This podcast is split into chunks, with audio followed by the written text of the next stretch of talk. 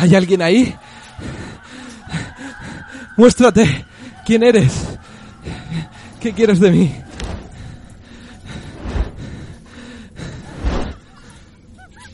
Muéstrate. Te he dicho que te muestres. ¿Quién eres?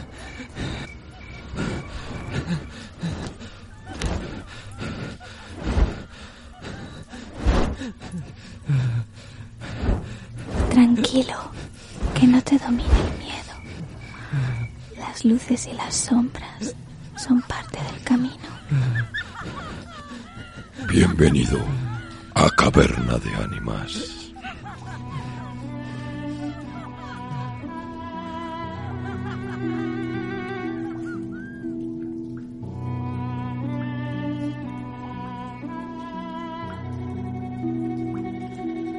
Muy buenas a todos y todas. Han pasado ya los siete días de rigor. Bienvenidos a Caverna de Ánimas. Yo soy José Ángel Fernández y hoy tenemos un programa súper interesante por delante. Acompañadnos. Y hoy traemos un tema que suele ser de interés. Los fantasmas.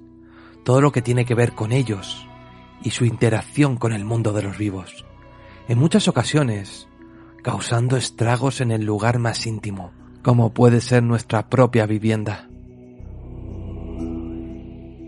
A menudo se reportan casos de poltergeist, vasos que se mueven solos, vajillas y cristales rotos, sonidos en mitad de la noche que no deberían de poder oírse. Son algo muy habitual y así lo describen muchas personas que lo viven que siendo atormentadas día tras día, con presencias, figuras y apariciones, no pueden más y lo hacen saber al entorno. En ocasiones, con el miedo de que los tachen de locos. Hoy en Caverna de Ánimas, en la tertulia cavernaria, vamos a analizar cuatro casos de nuestra audiencia. También traemos una dramatización, El hombre calvo. Pero antes de nada, me gustaría haceros una pregunta. ¿Sabemos realmente cuál es el primer fantasma de la historia? ¿Tenemos algún tipo de datación o evidencia? Pues permitidme que os cuente algo. Para tener una respuesta concreta debemos remontarnos al pasado, pues se han contado un sinfín de historias de fantasmas a lo largo de los años. Para ello, tenemos que remontarnos a tan solo 2000 años, para conocer a Plinio Cecilio II, conocido también como Plinio el Joven. Dicen que era un hombre adelantado a su época, carácter moderado y muy astuto, autor que escribió muchas obras, pero una de ellas, la más interesante y conocida que ha pasado a la historia, es la llamada La Casa Encantada de Atenas. En su relato, Plinio contó que los inquilinos de la casa salían corriendo uno tras otro de ella al poco de vivir allí, pues decían que por las noches se les aparecía un espectro, con aspecto anciano, barba larga y canosa, pelo rizado, y lo más notable, unas cadenas que lo ataban y delataban su presencia por el estruendo que provocaban al desplazarse. En aquella época había un filósofo llamado Atenodoro, que casualmente pasaría una época en Atenas, y al encontrar la casa con tan bajo precio, la compró sin pensarlo un momento. Igualmente, fue advertido de que ya corría el rumor que en esa casa había fantasmas. Pero Atenodoro no dudó un momento e incluso quería investigar qué estaba pasando allí. Llegando la noche, hizo que sus sirvientes pusieran la cama en la parte delantera de la casa, en la entrada más concretamente. También ordenó que trajeran unas lámparas y unas tablillas para escribir. Su intención era mantenerse despierto, para no quedarse dormido y ver cosas extrañas debido a posibles pesadillas. A las pocas horas, el sonido de cadenas empezó a retumbar por toda la casa. Ahí estaba el fantasma, postrado ante él, con la apariencia descrita por los anteriores huéspedes. El fantasma señalaba hacia una dirección y comenzó a caminar. Atenodoro empezó a seguirle, mientras el ruido de cadenas y la lámpara que él portaba lo guiaban hacia un lugar fuera de la casa. El fantasma señaló el suelo del jardín y de pronto desapareció. Al amanecer, Atenoduro se puso en contacto con las autoridades del lugar. Se pusieron en camino al sitio indicado y este propuso cavar para ver qué encontraban. Para la sorpresa de todos, y al pasar un rato cavando, pudieron vislumbrar los huesos de un ser humano, aparentemente encadenado con unos grilletes y unas cadenas. Al sacar los restos, decidieron darle sepultura, según los ritos romanos de la época. Desde ese mismo momento, el fantasma no volvió más por la casa. Al parecer, había podido descansar al fin. Y es curioso ver cómo el fantasma descrito es un arquetipo de uno de los fantasmas actuales. En muchas ocasiones, también descritos con cadenas, a veces dibujados por niños, con esta cadena junto a una bola de acero. ¿Será esta simplemente una historia de ficción de la época? ¿O por el contrario, una adaptación real de fantasmas recogida en textos antiguos? ¿Quién sabe? ¿Quién sabe?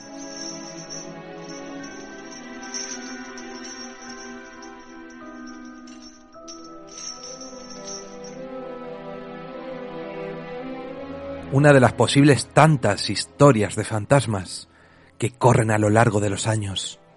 ¿Ficción o realidad? No lo sabemos, pero está claro que fue escrita y que el fantasma actual no deja de ser un arquetipo de esta historia anteriormente contada.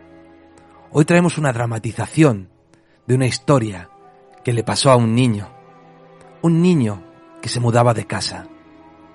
¿Queréis escucharla? Adelante con el hombre calvo.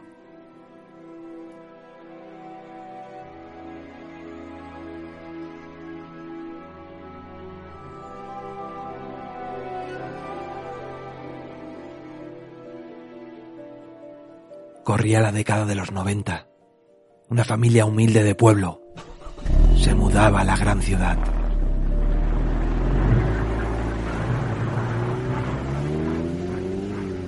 Una nueva casa, un nuevo hogar, una nueva vida que comenzaba con ilusión y buenos propósitos.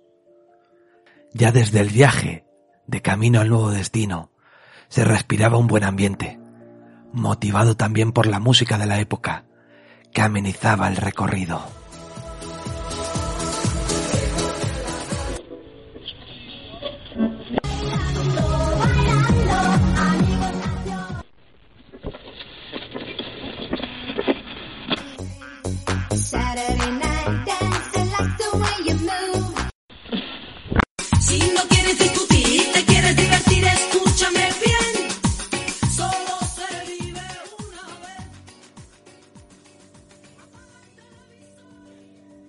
Por fin llegaron al lugar. Se trataba de un edificio de construcción antigua reformado. La casa constaba de tres habitaciones y decidieron acomodar una de ellas como cuarto de juegos del niño pequeño. La familia no tardó en instalarse. El niño de cinco años estaba emocionado por la novedad y se pasaba el día de un lado para otro de la casa. No paraba quieto, exploraba cada rincón, cada habitación, pero, curiosamente, apenas entraba a su habitación de juegos. La madre lo regañaba constantemente por llevar al salón todos los juguetes. ¿Por qué no juegas en el cuarto, que para eso está? Pensando que lo que quería el pequeño era ver la tele mientras jugaba, instalaron una en la habitación. La madre observó que ni siquiera la encendía y que seguía jugando en todas partes, menos en el cuarto que habían destinado para tal fin. Al principio pensó que era pura rebeldía, hasta que, un día, vio como su hijo cogía un puñado de juguetes y salía corriendo de la habitación, apretando los ojos.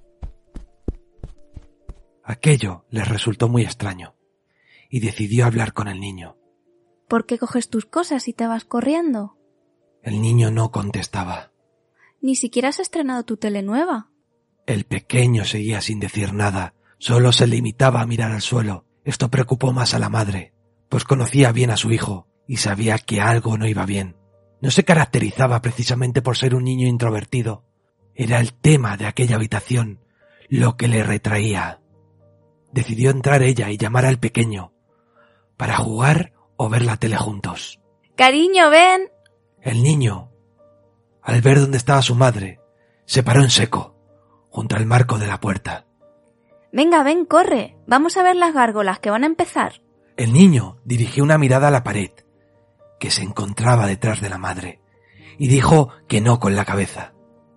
¿No quieres entrar aquí? Volvió a mover la cabeza de un lado a otro, indicando que no. La madre finalmente accedió a ver la serie en el salón, pero no sin desistir en preguntarle qué estaba ocurriendo. No quieres entrar allí, ¿verdad? El párvulo asintió. ¿Por qué? Cuéntame. Sea lo que sea, lo podemos solucionar.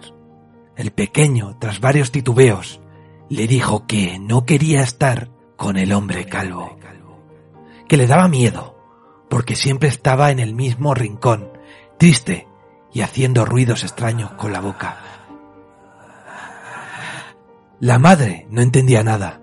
¿El hombre calvo? Pensó que se trataría de la imaginación del niño y que poco a poco lo iría convenciendo para jugar allí.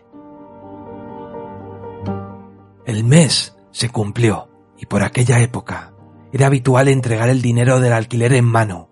El casero, un hombre mayor, se acercó a la casa para recogerlo y para ver si sus inquilinos estaban a gusto en su nuevo hogar. La madre le hizo un pequeño paseo por la casa para enseñarle cómo la habían decorado. Al llegar al cuarto de juegos contó, como una anécdota más, lo que sucedió con su hijo. Tú verás, mira cómo le dejamos esta habitación al niño y ahora dice que no quiere entrar porque hay un hombre calvo. ¿Cómo que un hombre calvo? preguntó el casero preocupado, casi asustado. Sí, dice que hay un hombre calvo que está triste y que hace ruidos raros con la boca. El casero palideció. Lo que cuenta tu hijo es cierto. En esta habitación, mi hijo murió por un cáncer de garganta.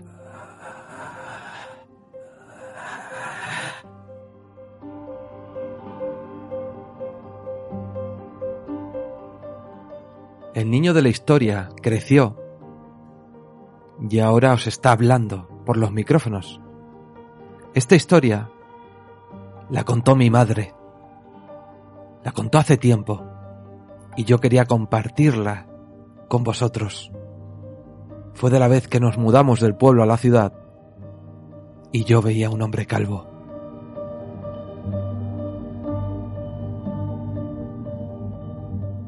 Esto del hombre calvo, los sonidos, no deja de ser la interpretación que tenía un niño de cinco años a lo que dislumbraba, a lo que podía ver en aquella habitación. Simplemente era la visión de un niño, contada a los años por una madre.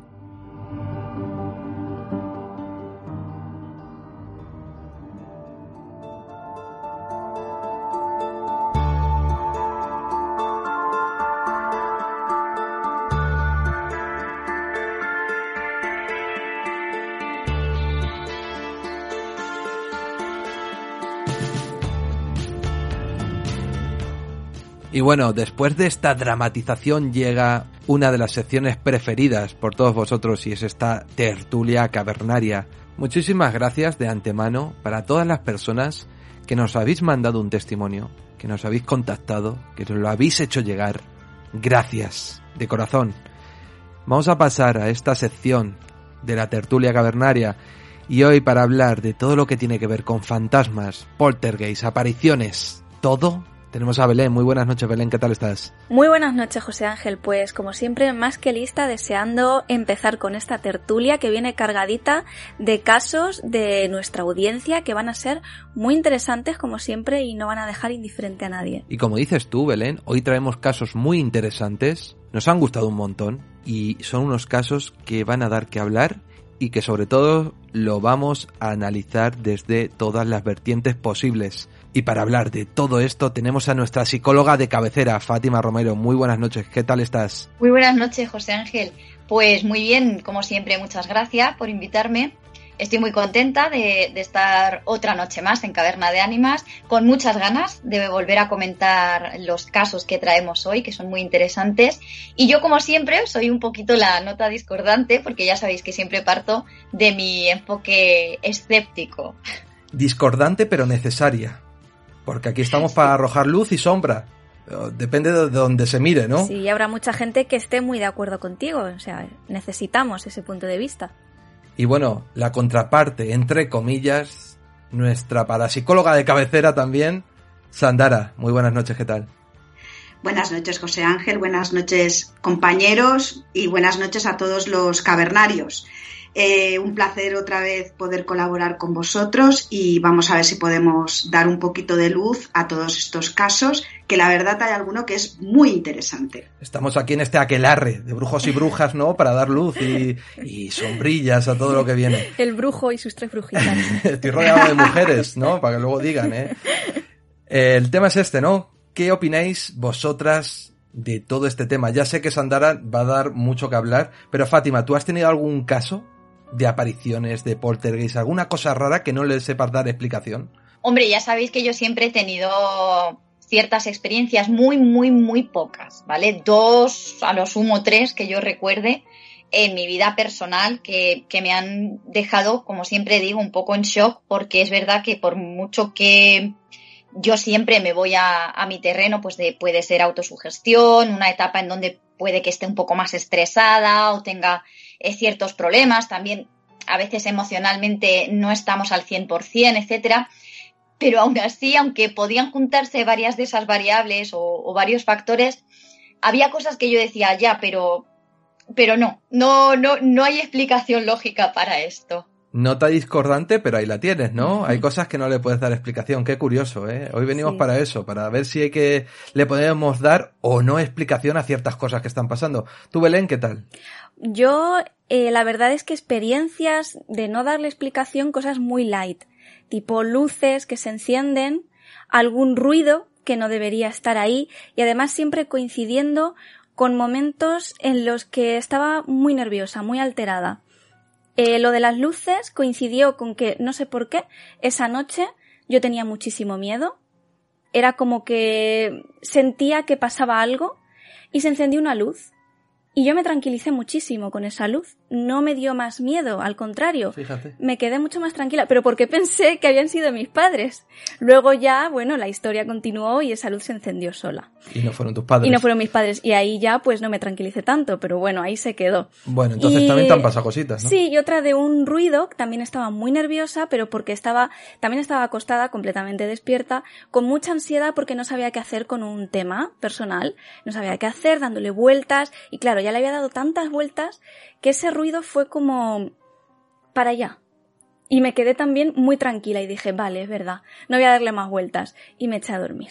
Eso es lo único. Lo máximo que te ha pasado, ¿no? Luego tengo experiencias más fuertes, pero siempre con el mundo onírico y el, el, tema de la parálisis del sueño, que creo que la tocaremos también en este programa. Y Sandara, hombre, tú tienes casos para dar y tomar, ¿verdad? Pues sí. La verdad que sí, porque es un tema con el que he tenido que crecer y, adaptarme. Pero tal vez el caso que más eh, a mí me, impactó me sucedió con mi hija, cuando tenía tres años y medio. Y fue que, ella estaba en su cuarto y de golpe y porrazo la oigo reír, reír. Estaba sentada en su cama, era la época de Navidad y la oigo reír y hablar con alguien más. Total, que yo entro en la habitación y me veo a mi hija y un niño al lado. Y un niño al lado. un niño. Y, yo le pregunto de forma muy natural, Ari, ¿qué, ¿qué, estás haciendo? Dice, pues nada, le estoy enseñando mis juguetes eh, al Albert porque resulta que dice que él no ha tenido regalos de Navidad. Bueno, ahí quedó el tema. Salimos de la habitación, Albert había desaparecido, pero lo más sorprendente del caso es que cuando ella vuelve al cole, resulta que en su clase había un niño que se llamaba Albert y había fallecido el día de Nochebuena. Ay, Dios mío. Bueno, bueno, Guau. bueno. Los pelillos de Bueno, punta. bueno, bueno, bueno. Ostras, ¿eh?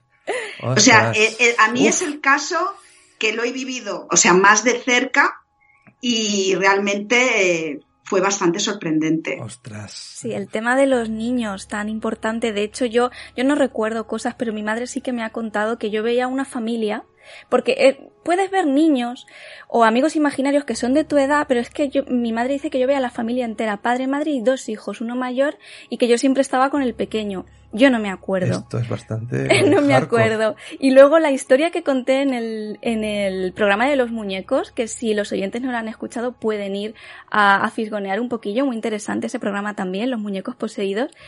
Una experiencia que tuve yo con una muñeca, que sentí que me decía algo que tenía que hacer, pueden ir a escucharlo. Y para quien no lo sepa, la historia del hombre calvo fue la que me pasó a mí, la que me contó mi madre, que viví yo desde pequeño. El tema de los niños y los espíritus, los entes, ¿qué pasa? Están súper conectados con ellos. Pero esto es un tema que vamos a tratar en dos semanitas, los niños y el mundo de los espíritus, de los fantasmas, lo vamos a tratar y va a ser súper interesante porque hay un montón de filmaciones con estos aparatos que nos permiten estar comunicados con ellos de habitación en habitación para vigilar lo que hacen. Hay de casos interesantes. ¿Qué conexión tienen los niños, eh? Pues a mí me va a venir muy bien ese podcast porque me gustaría preguntar varias cosas a Sandara, porque una de esas experiencias que os he dicho que he tenido en mi vida personal eh, eh, fue una de pequeña. Entonces, claro, yo no lo recuerdo bien, yo realmente no tenía, digamos, como plena conciencia porque tenía cuatro o cinco años. Me lo contó mi madre luego cuando yo ya era adulta y entonces, pero sí que yo he tenido ciertas eh, emociones, ciertas conexiones emocionales que luego cuando yo me enteré, pues puede que se expliquen o no. Entonces, eh, en ese podcast le preguntaré a Sandara a ver si ella me puede dar algún tipo de explicación. Dejamos aquí interesante. Esa, esa semillita para el próximo. Ahí está, ahí está la semillita, que lo va a empezar todo. También digo una cosa, para los oyentes, si tenéis algo que decir, ya lo sabéis, en la cajetilla de Ivos, en las redes sociales, en el Gmail, en lo que queráis, nos lo podéis hacer llegar. Si tenéis alguna experiencia de niños para el próximo programa, ahora que estáis escuchando, os invitamos a que participéis lo que queráis, ya lo sabéis. Y si también tenéis alguna duda, hoy vamos a estar respondiendo preguntas que hemos recopilado a lo largo de varios programas. Siempre que tengáis dudas, no dudéis, valga la redundancia, en comentar y exponerla, por favor. Y sin más dilación vamos a pasar al tema, al tema importante, el tema de cabecera que son estas apariciones, estos poltergeists, estas presencias que nos pueden atormentar en algunas ocasiones dependiendo la persona o pueden ser estas cositas raras que pasan en casa que no tienen explicación. Vamos con el primer caso, el caso de Alex. Hola, buenas noches. Me llamo Alex y voy a contaros la historia de un, bueno, de una visión que vi, eh, una aparición que tuve en una casa de mis abuelos eh, en el Puig, en Valencia. Y nada, voy a contaros esta pequeña introducción y ahora va la historia. Yo acudí a casa de mis abuelos hasta que, bueno, esto era de mis abuelos hasta que fallecieron, después pasaron a ser de mi padre. Eh, nada, yo entré en la casa y era un día de toros, allí hacían toros en la calle. Y yo recuerdo que una vez acabado el toro, me senté en la habitación de la que era de mis abuelos. Es un decir que la casa es antigua, es una casa del centro del pueblo, pues que tendrá a lo menos 200 años mínimo. Y nada, eh, yo me senté para dormir, la, la luz de la casa estaba apagada y la de la habitación estaba encendida. Yo me quité las zapatillas, me senté en la cama mirando hacia la puerta de la, de la habitación y al levantar la vista de quitarme las zapatillas observé como el pasillo, ¿vale? Lo que me alcanzó de la vista que duraba la puerta, eh, vi por el pasillo pasar algo blanco, algo que destacaba sobre la oscuridad. Al principio no le di mucha importancia, pero cuando me fui a dormir y apagué la luz, y, o sea, que fueron segundos después, al pensar en mi cama, estaba pensando que no vi algo, no es un destello que te parece ver pasar, sino que vi físicamente algo pasar. O sea, tenía movimiento propio, no era un algo fijo que pasaba de derecha a izquierda. Veía que en la parte de abajo, bueno, recordé que en la parte de abajo hacía como unos pequeños movimientos. Yo ya me imaginé que eran como unos pequeños pasos. Pero claro, fue tan rápido, no fueron más de dos, tres segundos de ver eso, que, que claro, después ya recordando todo lo que he podido ver y tal, eh, es cuando te viene el, el, el, miedo a quedarte en esa casa antigua de pueblo sola, eh, pues sola allí en la, en, la casa, ante lo que pudiera ver ahí. Eh, mi sorpresa fue que al comentarle esto a mis padres, me dijeron que mi abuela, en, cuando dio a luz a una de mis tías, eran gemelas, pero claro, en aquella época no se sabía. Entonces dio a luz, salió la mi tía y salió con un feto sin vida de, de su gemela, niña también. Entonces, no quiero hilar nada, pero blanco y en botella. Entonces, siempre le he dado sentido a ese, a esa cosa que vi, a ese momento que vi cruzar algo con, con esa niña, con esa supuesta niña que se quedó allí, porque antes se daba luz en, las casas.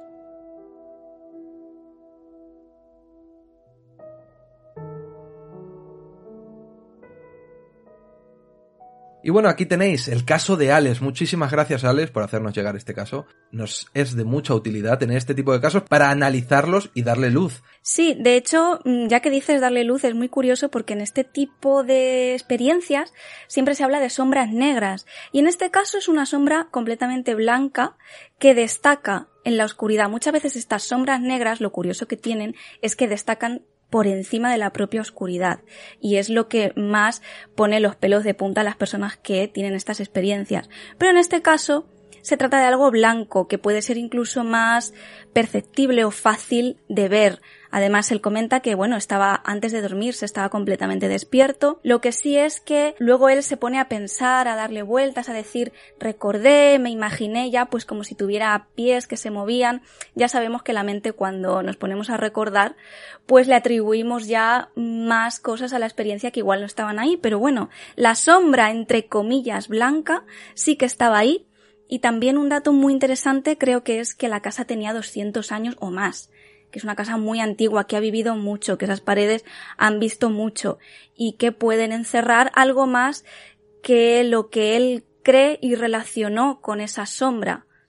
A ver, en el caso de Alex es un caso muy interesante y aparte muy común en casas que son tan antiguas. Aquí nos encontramos con un caso de espectrogénesis. Eh, ¿Qué quiere decir esto? Que lo que hay no es exactamente es un fantasma, es un espectro. ¿Vale? ¿Qué hacen los espectros? Normalmente pueden ser o blancos o negros por el, por el tema del color y el tema de la visualización. En este caso es blanco.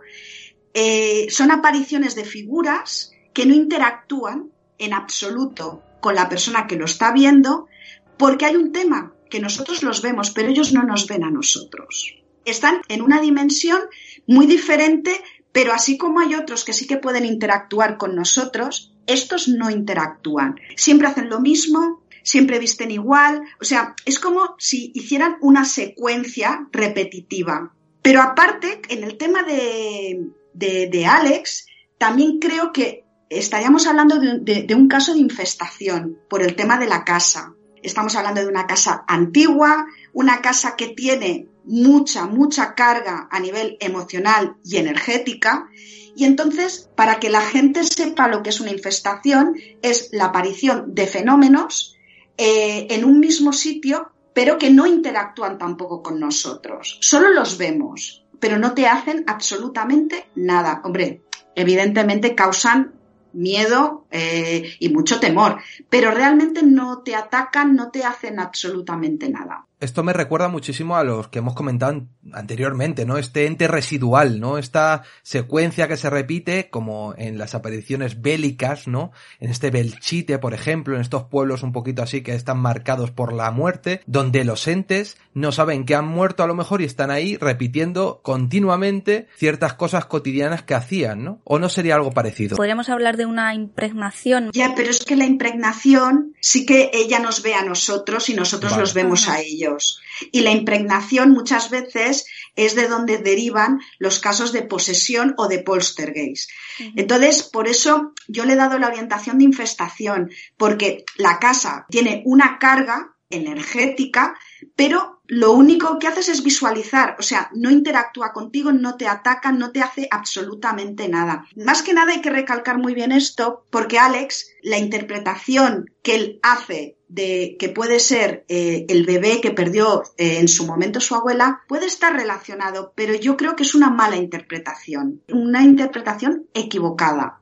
Yo ya me orientaría por estas dos líneas, por el tema del espectro y por el tema de la infestación. Entonces, una última duda. Un espectro es el que no interactúa y si hablamos de un espíritu o un fantasma, ¿ese sí podría interactuar? Totalmente. Vale. Totalmente. Los espíritus o, o incluso lo que son los parásitos energéticos, mm, la gente sombra, las larvas astrales, todos estos sí que interactúan y muchas veces van a hacerte daño, que es cuando entonces nos encontramos con diferente actividad paranormal. Vale. Fátima. Yo, más que, que dar algún tipo de explicación, como está haciendo Sandara al hecho concreto en sí, sí me puedo meter más en la parte de, de cómo ha interpretado Alex aquella experiencia, cómo lo interpretó.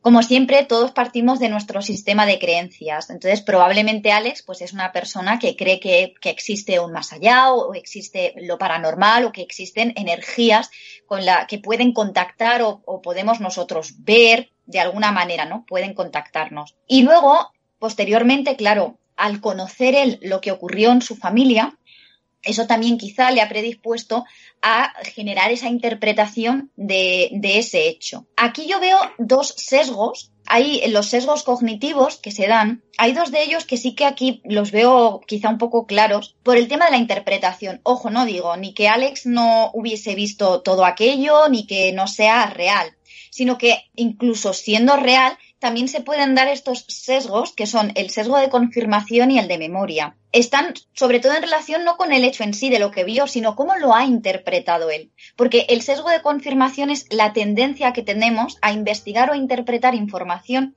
que confirme preconcepciones. En este caso, ¿qué, sería la preconcepción? Bueno, pues el hecho de que en su familia, su abuela perdió a un bebé. Entonces, él ese hecho lo ha relacionado digamos, como de, causa-efecto, lo ha relacionado directamente con su experiencia. Y en el sesgo de memoria, también se conoce, lo pueden conocer los oyentes como criptomnesia, es recordar algo que nosotros tenemos almacenado en nuestra memoria, generalmente en la memoria a largo plazo, pero no lo experimentamos como un recuerdo, porque tú no recuerdas eh, o dónde escuchaste aquello, o dónde viste aquello, o quién te lo dijo, o en qué circunstancias eso no lo recuerdas. Entonces tú eh, te puede venir algo a la memoria y no recordar que, que, tú eso ya pues lo sabías. Y es el caso de que a lo mejor él previamente, sin saber todavía la historia de aquella tía que cuando nació se murió, él previamente no lo sabía, pero quizá a lo mejor pues sí que había escuchado algo de pequeño y, y a lo mejor él no se acordaba, pero esa información estaba en su memoria. Y entonces en este momento también puede ser que aquella experiencia activara esa información, pero claro, él no la experimentó como un recuerdo, él no recordaba quizás aquella, aquella historia.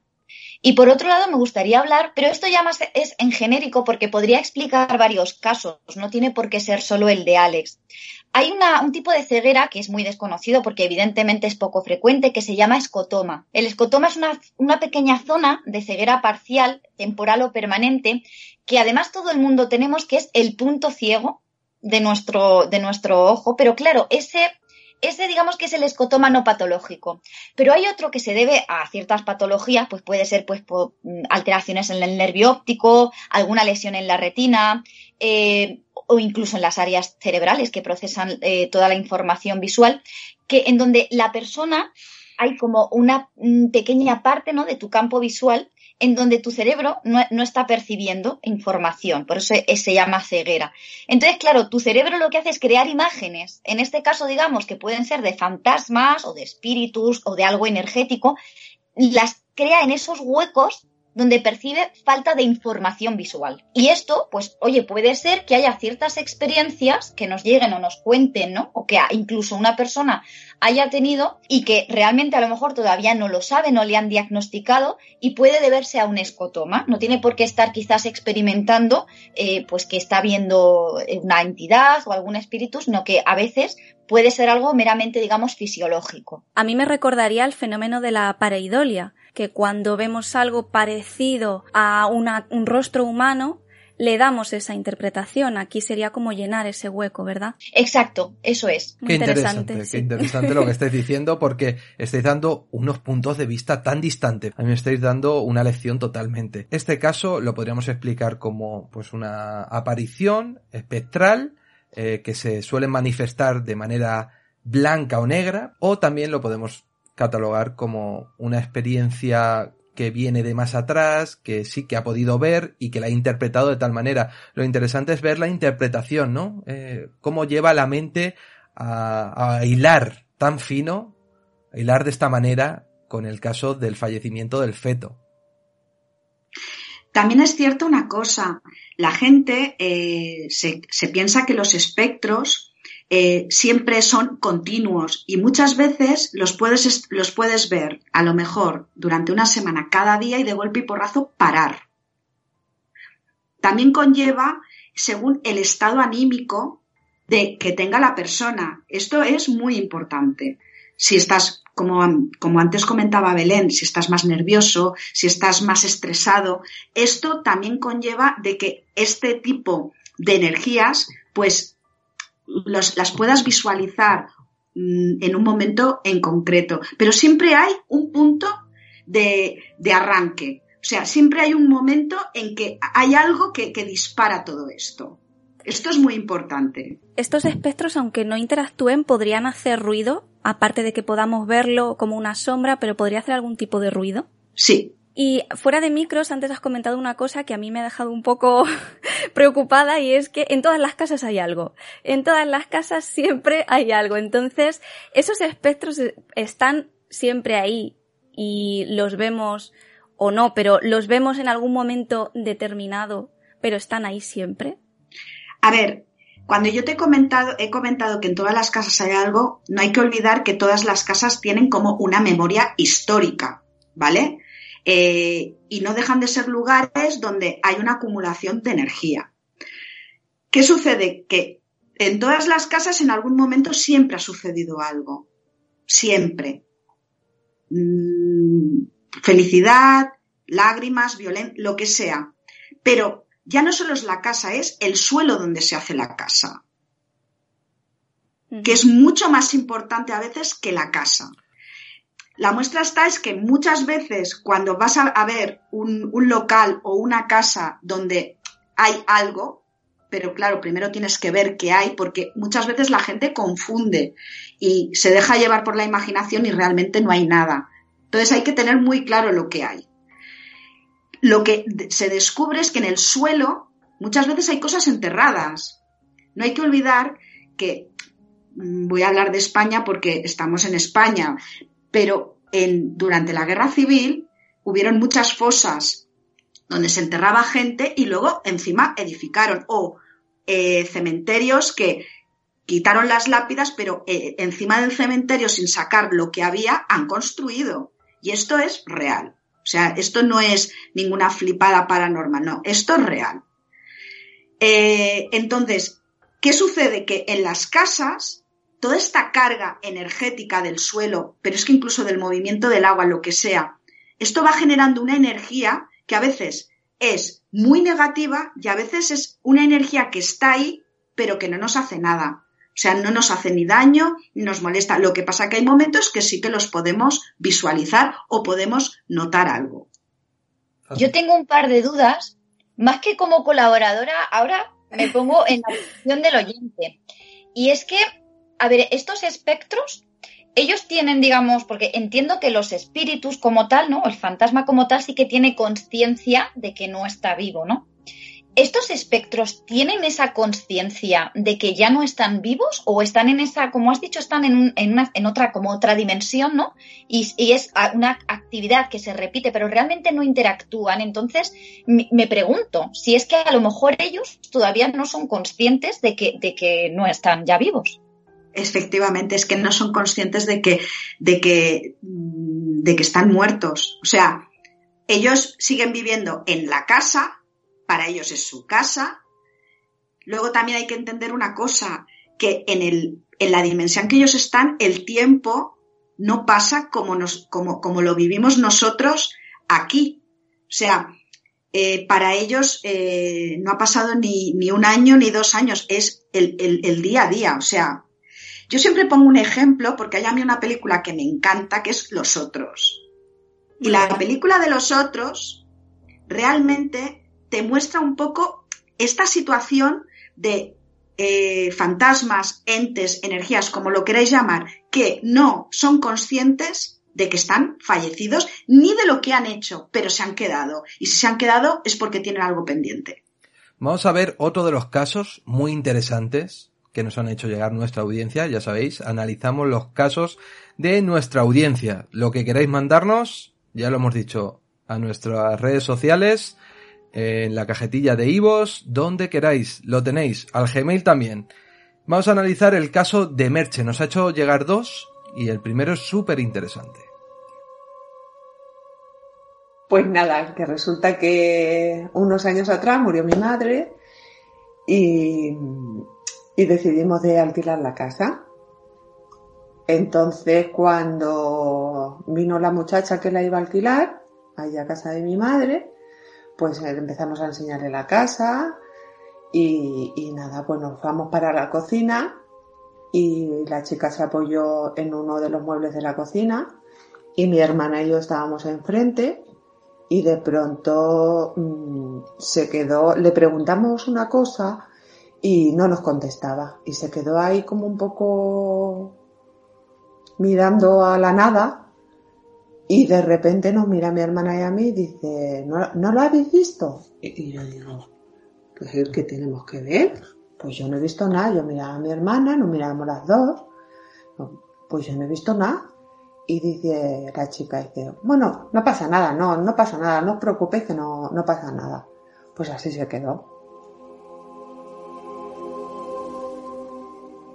Cuando ya decide la chica alquilar la casa y tal, y, firmar los papeles, pues mm, nos vamos a casa de mi hermana, que vive cerca, y, en casa de mi hermana, pues ya mi hermana le preguntó que, por qué nos dijo eso eh, ese día. Y la chica pues nos dijo que no quería comentarlo porque no todo el mundo cree en esto pero que sí que es cierto que había visto a nuestra madre que estaba allí. Y nos dijo que, pues, que bajaba de vez en cuando para protegernos de las personas que ella no conocía y estaban alrededor nuestro, pero que ella estaba muy bien, que era feliz, pero que sí bajaba a, a protegernos. Entonces después eh, firmamos los papeles para el alquiler de la casa y bueno, pues empezó la lámpara y a irse la, luz de las bombillas y a mi hermana es que le suele pasar mucho. Entonces mi hermana dijo, no te preocupes que es que suele pasar, que se conoce que la luz está mal. Y entonces ella saltó y dijo, no, no, la luz no está mal. Dices que tienes aquí a, a tu abuelo. Entonces señaló para el sofá y dijo, pues mira, Dice, ahí está sentado, dice tu abuelo. Dice, así que, dice, las luces no se van por eso. Es porque tienes aquí a, a espíritus.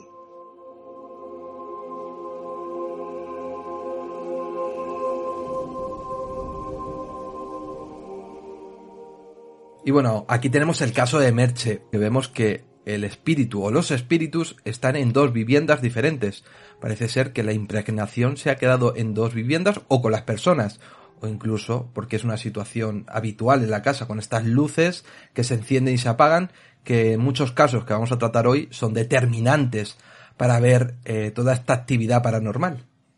Sí, es muy interesante eh, porque creo que muchas personas pueden llegar a sentirse identificadas con esta experiencia de tener padres, abuelos, seres queridos, al fin y al cabo, que están con ellos, cuidándoles, protegiéndoles, es lo que viene a contar esta inquilina que es lo que vio que en un, en un primer momento no quería ni siquiera hablar de ello porque considera que hay muchas personas pues que a esto no le dan veracidad, que te pueden llamar loca o que sencillamente no todo el mundo cree y no quería comentarlo, pero luego ya sí que lo dice. Y claro, lo que cuenta Merche es que estaban las dos hermanas juntas y es en ese momento que la inquilina se queda como bloqueada como si alguien más estuviera con ellas y es cuando cuenta que, bueno, que, que está ahí para cuidarlas. Entonces, bueno, ahora mm, Sandara nos explicará un poco cómo funciona esto. Esto lo hemos comentado en algunos programas también, en el de la Ouija, también tratamos temas así, de que eh, las personas, los seres queridos no se quedan aquí, y porque tienen que trascender y, y, se tienen que ir. Pero sí que pueden bajar o no, es lo que vamos a ver, que es lo que comentaba esta chica.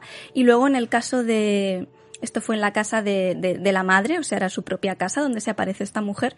Y luego en la casa de una de las hermanas tenemos esta, este fenómeno con las luces, que también es muy clásico por el tema de la energía, achaco yo, de que para estar ahí chupan pues puede ser de las luces, de las lámparas. En exploraciones urbanas que podemos ver, vemos cómo fallan linternas porque chupan de ahí. También fallan aparatos electrónicos muchas veces, móviles. En fin, pues aquí se da el tema de la lámpara y la mujer con mucha seguridad dice que se trata de, del abuelo de, de, estas dos hermanas, que está incluso que lo ve sentado en el sofá. Hombre, ahí nos falta un poquito de información. No sabemos si se le comentó previamente a la persona que iba a alquilar que hubo un fallecimiento un año atrás de la madre. Yo hablaré yo. Sí. Es un tema que dentro de lo que cabe eh, hay que cogerlo también de esa manera. No sabemos. Sí, conforme nos, nos, lo han contado. Nos falta siempre un poquito de información, pero nada. Mm, lo que tenemos es lo que vamos a analizar. Sí, aparentemente esta chica da esta información sin ningún tipo de querer aprovecharse de esa información y sin que sepamos si antes se le había contado algo. Pero claro, esto es el relato que tenemos nosotros. Claro, mucha gente utiliza este tipo de informaciones o quiere meter miedo o quiere ver si le pueden hacer una pequeña rebajita en el precio del alquiler por decir, oye, estamos en una casa encantada y si quieres alquilar esto te va a costar, yo puedo convivir con este tipo de entidades sin ningún problema. Hay a veces que gente juega con esto, pero sí, no queremos no decir caso, no, no queremos decir que este sea uno de ellos. A ver, este caso es un el típico caso que evidentemente falta información porque hay que cogerlo un poco con pinzas para mmm, ni decir ni que ni que, que no es cierto ni que realmente ha sucedido. O sea, es un caso que haría falta bastante más información. Yo en lo que, en lo que sucede en la casa de la madre, ahí, eh, bajo mi punto de vista, con lo poquito que, que hemos escuchado, para mí mm, sería un, un, guía espiritual.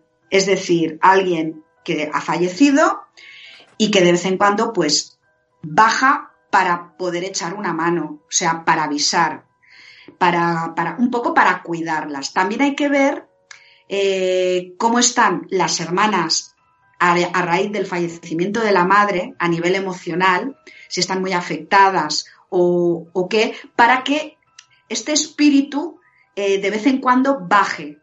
Lo digo por el tema de la protección, de querer seguir protegiéndolas. Esto, desde mi punto de vista, mi análisis, yo mm, estaría convencida de que, de que, de que la madre ha quedado en esto, en, en lo que es eh, una guía espiritual.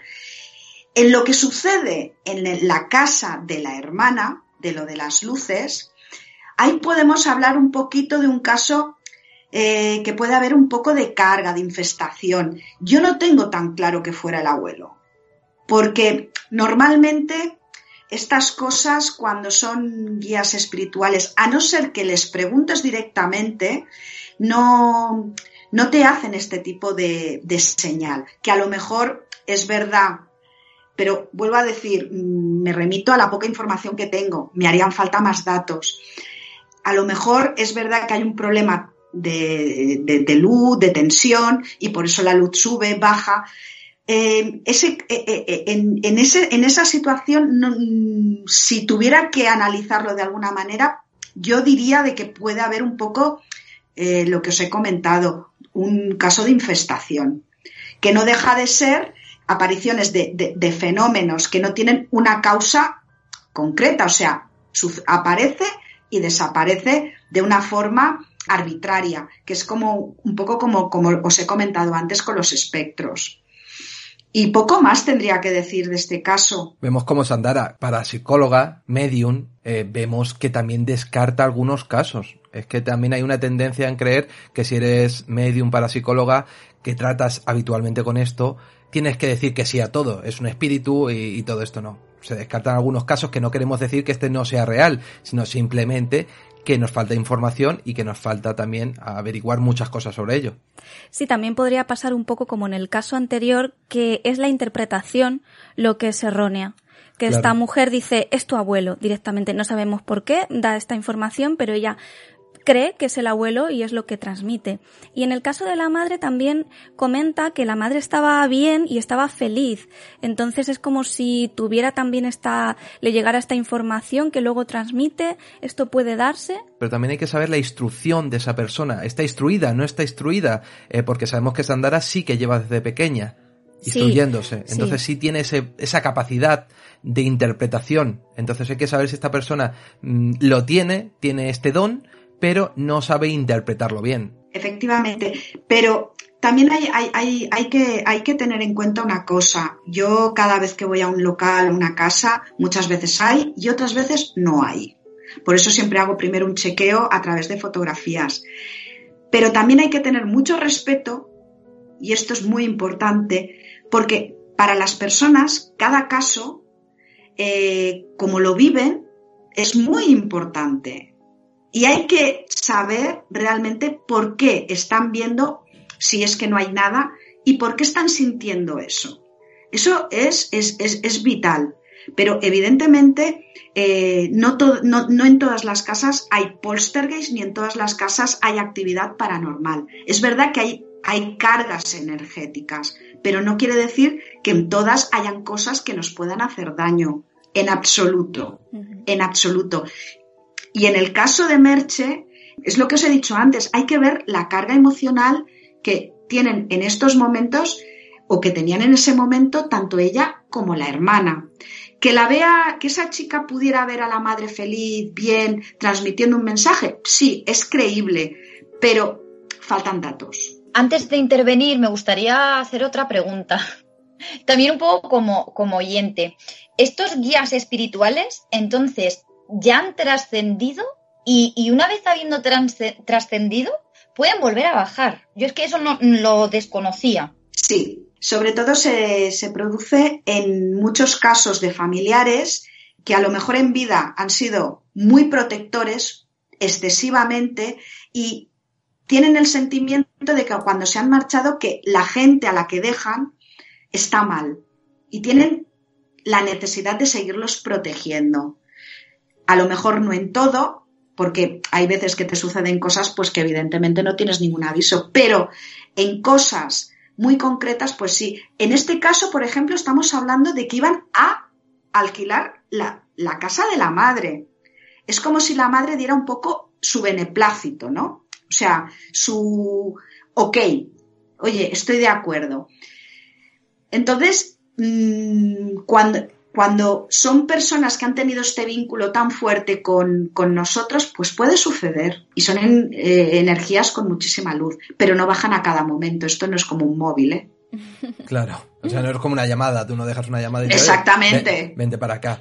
Bueno, en relación a, este caso concreto, y yo como siempre en mi búsqueda incansable de explicaciones alternativas, hay dos conceptos, eh, bueno, novedosos en el sentido de que todavía aquí en Caverna de Ánimas no he hablado de ellos, y que podrían también ofrecernos una explicación de este caso. Hay un concepto en teoría que se llama plasmones, tanto desde la teoría, de la física cuántica como desde la física clásica. mm, yo no me voy a meter en, en, dar una explicación de esta teoría y qué son los plasmones, porque yo no soy una persona formada en física. ¿De acuerdo? Entonces, lo digo para que todos los oyentes que tengan interés y que les guste lo puedan buscar y que ellos mismos juzguen si esa teoría de los plasmones puede dar cierta explicación eh, a ciertos fenómenos. Sobre todo yo lo relaciono eh, al tema de la luz, ¿vale? Porque los plasmones, eh, como es física pura y dura, pues explicaría el tema de, energías, de los campos electromagnéticos, las interferencias, etcétera. Yo, por ejemplo, al leerla, pues me lo explico, ¿no? Perfectamente ciertas experiencias, ¿no? O ciertos fenómenos. Pero creo que yo no estoy capacitada a nivel de formación para poder explicárselo aquí a los oyentes y que me entiendan. Y por supuesto no quiero meter la pata porque puede que haya alguno de nuestros oyentes que sea físico y me pueda decir, oye, esto no es así. También pues invito precisamente a nuestros oyentes, si hay algún oyente físico, eh, bueno, pues que si quiere en los comentarios o incluso por un email o algo, eh, que, nos, que nos pueda explicar, digamos, de manera didáctica para que todo el mundo lo pudiera entender esta teoría de los plasmones. Pero a todos os animo a que, a que la busquéis y vosotros mismos pues la leáis y saquéis vuestras, vuestro propia, vuestra propia conclusión. Y otro concepto, que es el concepto de campo mórfico de Rupert Sheldrake, eh, hace referencia a lo que son fenómenos psicológicos y sociológicos asociados a la intuición. Y la intuición no es nada paranormal. La intuición es que eh, nosotros, a través de la percepción, tenemos información a través de la cual podemos hacer inferencias sin tener que utilizar lo que siempre utilizamos, que viene a ser el razonamiento deductivo. Entonces te basas en tu intuición, pero esa intuición es por percepciones que tú has tenido. En este caso, pues, ¿qué puede ocurrir? Que esta chica, que dice que vea a la madre o que vea al abuelo, eh, no sabemos, ya como hemos comentado, ¿no? No sabemos si a, esta información mm, disponía de ella, si habían hablado previamente, pero claro, al entrar a esa casa, quizás sí que sabía que, que era de la madre de ellas, y ella pudo inferir que si la estaban alquilando, igual era porque se había Mm, muerto. Es decir, está haciendo, bueno, se está basando en su intuición, simplemente en puras percepciones. Y posteriormente, quizás en la casa de la hermana, cuando dice que ve al abuelo, pues a lo mejor vio alguna foto antigua, ¿no? Y de ahí pudo inferir, eh, bueno, que, tenían un abuelo, el cual evidentemente ya estará fallecido, ¿no? Por la edad de, estas dos mujeres. Entonces, creo que en este caso, pues, este, lo que se llama el campo mórfico, podría darnos una explicación de qué es lo que ocurrió aquí realmente muy interesante en estas dos teorías. El campo mórfico no la conocía del todo, pero sí que he oído hablar de ello. Lo que no había oído nunca es lo de los plasmones y yo desde luego también como oyente y como persona que quiere aprender lo voy a buscar y, me voy a informar sobre ello porque además lo relacionas con el tema de, de las lámparas y demás. Y yo siempre digo que todo lo paranormal tiene una explicación, pero aún así no deja de ser paranormal. Es decir, no deja de ser algo fascinante y esto pues puede ser un ejemplo de ello.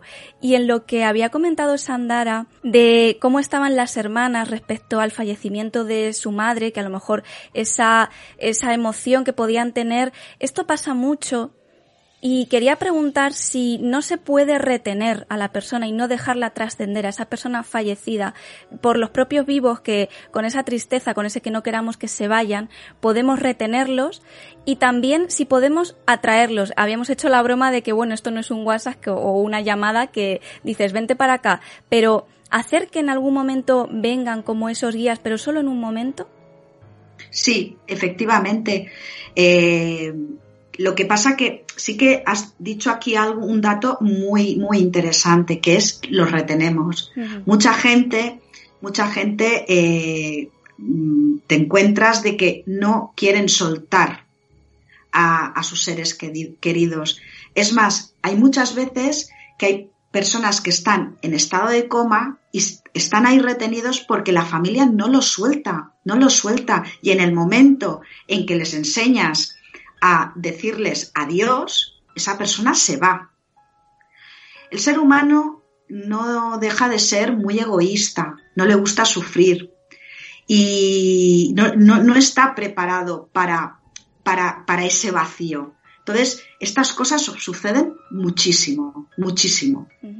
Aparte, yo creo que Fátima aquí nos puede dar una pincelada muy buena de, de lo que es la psicología del duelo, que eh, y del acompañamiento que mm, hoy en día creo que a la gente le hace falta y más con todo lo que se ha pasado del COVID porque yo me he encontrado con muchos casos de gente que no se ha acabado de marchar por esto porque la familia no los deja ir.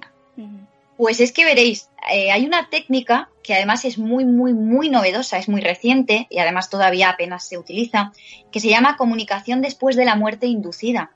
Y es una técnica terapéutica eh, está basada en otra, en un modelo teórico y, también en eh, práctico, que es la el EMDR. Esas son las siglas para quien la quiera, quien lo quiera buscar también los oyentes. Os invito a todos que lo busquéis, porque independientemente, bueno, de, si eh, alguien quiere utilizar este tipo de técnica o no, pero siempre es muy interesante y sobre todo el EMDR y su fundamentación teórica es bastante interesante. Entonces, esta técnica que digo de comunicación después de la muerte inducida ayuda a procesar y a superar el sufrimiento de la muerte de un ser querido.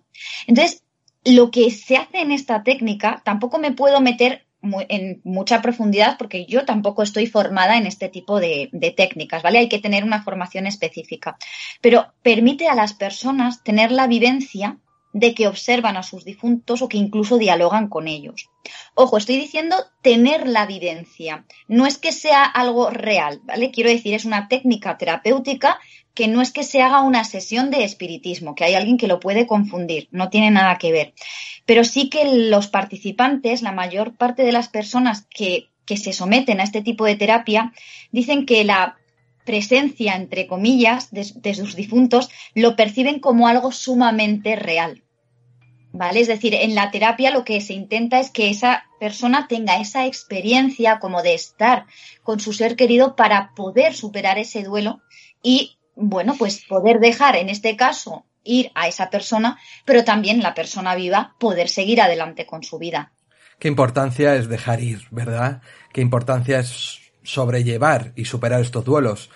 A coalición, con este caso, Merche nos hace llegar otro datito de esta persona que posteriormente les hizo saber. Seguimos con Merche bueno, cuando ya pasaba un tiempo de estar allí viviendo de alquiler, como mi hermana vive casi al lado eh, de la casa, pues la verdad es que teníamos confianza y, hablábamos y tal, y le preguntamos un día que si ella los veía los espíritus, de qué manera los, veía, y bueno, pues nos estuvo comentando que, que sí que los veía pues no como en realidad fuesen una persona, pero sí como, como una imagen, pero que se notaba que no, no era una persona humana. Y bueno, nos contó un caso de que ella trabajaba en, de hacer seguros y estuvieron en, en un pueblo de Toledo, una compañera suya y ella, y se fueron, y fueron a hacer seguros y llamaron a una casa y les abrió una mujer, una mujer ya mayor, y les dijo que pasara adentro y les ofreció pues café, les dijo que si querían tomar algo, les enseñó un álbum de fotos de sus hijos, en fin, estuvieron hablando con la mujer y les preguntaron porque si se quería hacer un seguro, la mujer dijo que sí. Dijo, pasaron mañana, dice que yo voy a hablar con mis hijos y a ver qué me dicen y ya pues mm, hacemos el seguro. Pues nada, pues las chicas pues cogieron y se fueron y al día siguiente pues volvieron otra vez a la misma casa y las chicas empezaron a llamar, a llamar y no habría nadie. Entonces salió una vecina y le dijo, oye, mm, en esa casa no vive nadie. Y dice, pero ¿cómo no va a vivir nadie si estuvimos nosotros ayer aquí? y nos abrió una mujer. Dice, no, no, dice, la mujer que, que vivía en esa casa, dice, murió ya hace, hace unos años. Dice que se quedaron con una cara blancas. Dice, vamos, echamos a correr, nos montamos en el coche y nos fuimos de allí.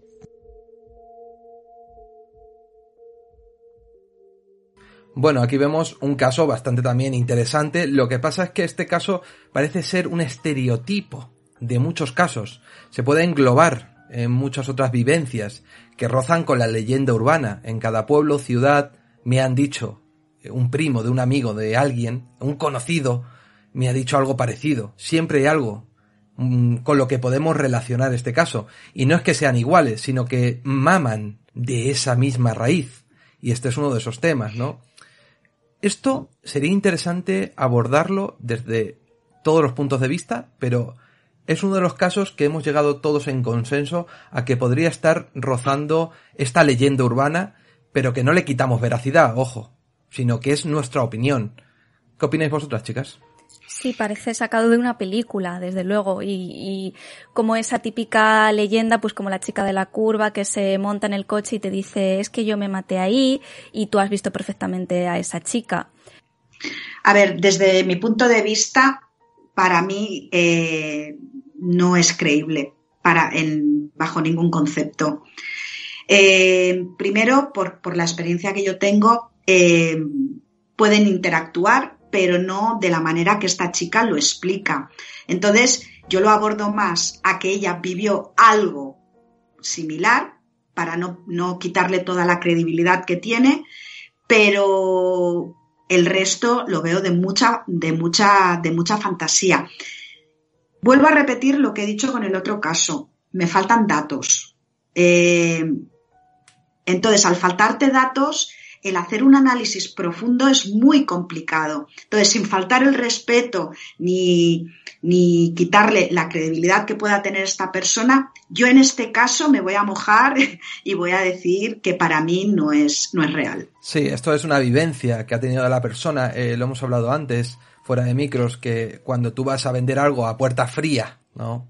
Estos vendedores de, de, seguros, muchas veces las propias personas, amigos, familiares, colindantes que viven al lado, eh, y sobre todo cuando son personas mayores, utilizan la de no, si no vive nadie, ¿no? En este caso, no, no vive nadie porque murió. Entonces, muchas veces eh, hay que ver si no se equivocaron de casa, si fue un caso en el que eh, el propio familiar que vive al lado de la casa les dijese, oye, van a venir a venderme tal, diles que no vive nadie, tal cual, se lo comentase, no te preocupes que yo resuelvo esto de la manera antigua. Es que esto se ha dado muchísimas veces. Sí, vamos, yo te he visto a ti hacerlo, que te han llamado comerciales por teléfono y decir, no, no, no, esa persona ya no tengo relación, preguntando por tu padre, o preguntando por ti, decir, no, no, no, si ya ha muerto, no le llamen más. O sea que bueno, eso sí. puede ser que, que, sea una técnica es que verdad, para estos veces, vendedores. Eh, no vendedores, sino personas que te llaman para una estafa o lo que sea, ¿no? Pero el tema es este, ¿no? Que este es un caso que yo creo que vamos a pasar hacia el siguiente porque corresponde a las típicas leyendas urbanas que alguien ha podido vivir. Así que vamos hacia el siguiente caso, el caso de Fernando, que es un caso que a mí es de los que más me gustan, de los que nos han hecho llegar. Así que adelante con el caso. Yo vivía en, en el Reino Unido, en Londres, eh, una ciudad un poco, para mi gusto, siniestra, espeluznante, oscura. No me gusta. Es una ciudad muy oscura, siempre lloviendo, en fin. Vivía en una casa en las afueras de, de Londres, en zona 3, Kensal Green. Más concretamente pegado a las vías del tren y al otro lado de las casas el cementerio de Kensal Green. Pienso que la historia realmente comienza el día en el que yo un poco por el estrés del trabajo y la vida de Londres, me empiezo a beber, empiezo a beber y me emborracho. Pillo una borrachera bastante seria. Eh, total, eh, que estoy con un compañero de piso hablando y demás y da la casualidad de que había visto, había visto un, un altillo, una guardilla que se abría con una trampilla ese día tenía especial curiosidad por saber, por saber qué había en ese desván. Así que cogí una estantería y la usé a modo de escalera para subir al, al desván. Bueno, subí al desván, me pasó mi colega una linterna y eh, empecé a inspeccionar. Cerré la trampilla por dentro, puesto que no quería que los demás compañeros del piso supieran que había subido ahí. Y empecé a investigar, pues, todo, todo lo que había allí arriba, que era una cantidad de cajas, bolsas, un montón, un montonazo de cosas. Quiero pensar que del antiguo propietario. Entre todas esas cosas había un espejo, un espejo increíble, increíble, chulísimo, como dorado, como con piedras incrustadas, un espejo súper bonito. Lo fui a sacar. Bueno, pues el espejo se rompió. Yo creo que en ese mismo momento fue cuando desperté algo en esa zona de la casa que estaba dormido. Eh, simplemente lo que, lo que hice, bueno, fue bajar de allí lleno de polvo, no toqué mucho más, la verdad, y bajé. minutos más tarde llegó mi novia, llegó mi novia cuando nosotros estábamos en la cocina, pues bebiendo. Y, y al ver que estaba bastante cocido, pues me dijo de dar una vuelta, de dar una vuelta por el barrio para que se me pasase un poco la borrachera. Total, que yo acepté, nos fuimos a dar una vuelta y claro, la vuelta por ese barrio solamente podía llevar a un sitio esa vuelta, al cementerio, que era el sitio más grande, más cercano y más parecido a un parque que había. Estaba cerrado ya que era de noche, así que por unos andamios subimos y nos colamos al cementerio. Si no desperté nada en ese desván, seguro que lo haría en el cementerio.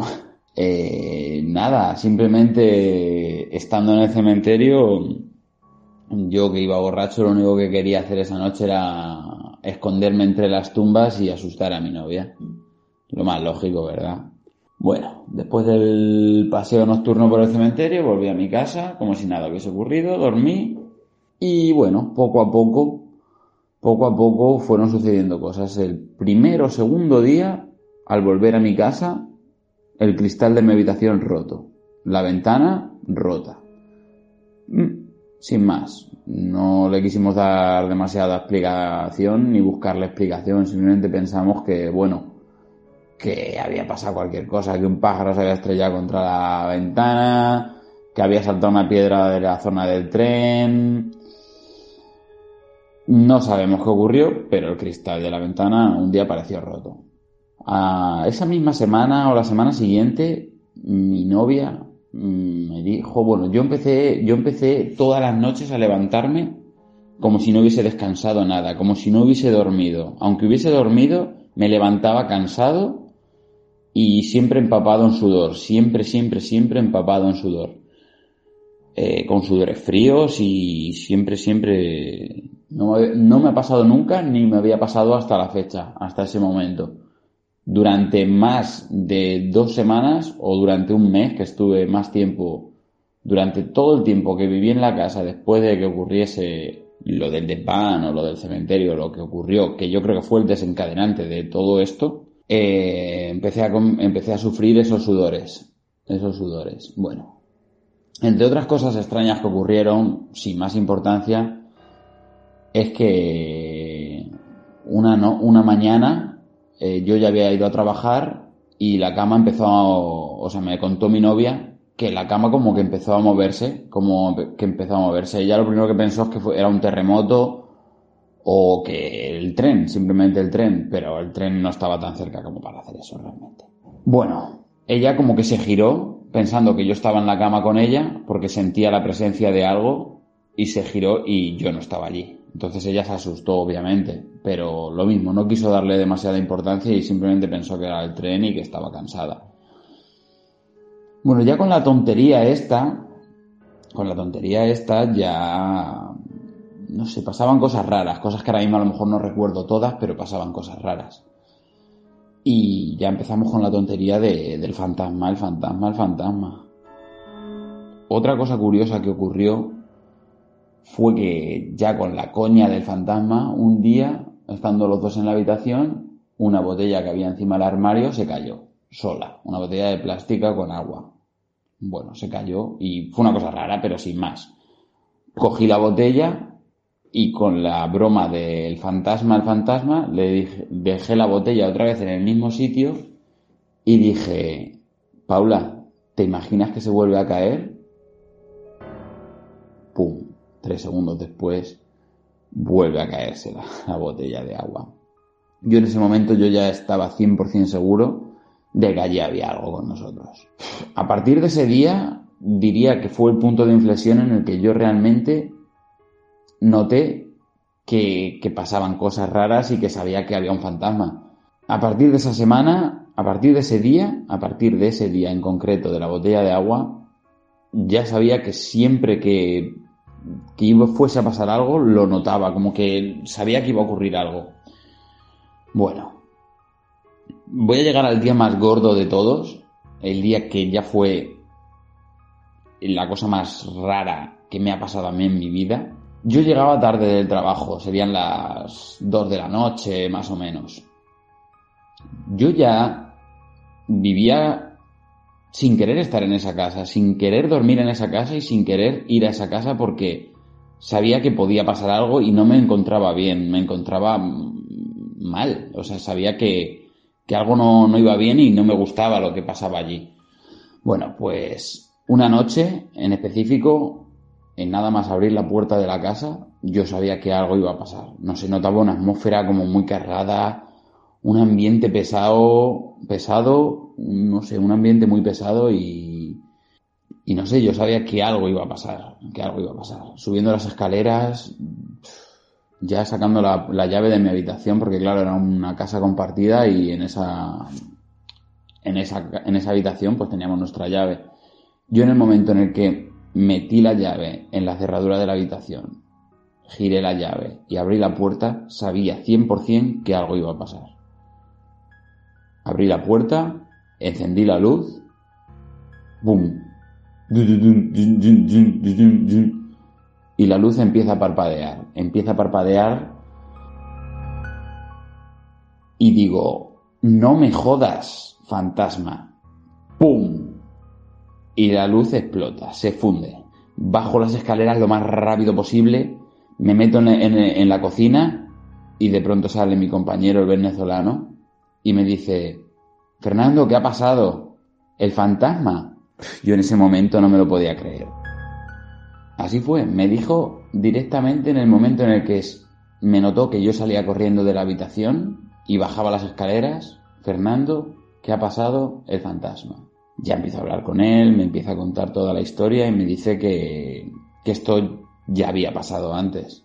Él ya llevaba bastante tiempo viviendo en esa casa y que eso ya había pasado antes. Según me contó, lo que él, lo que él contó y lo que él pensaba es que el fantasma iba cambiando de huésped entre las zonas de, la de las habitaciones que había alquiladas en esa casa y que se iba pegando a uno. Se pegaba a alguien y se quedaba pegado a él. Qué buena suerte que esta vez me había tocado a mí, ¿no? Eh, bueno, hablando en la cocina y demás, yo le dije que no pensaba subir a esa habitación solo a otra vez y menos sin luz.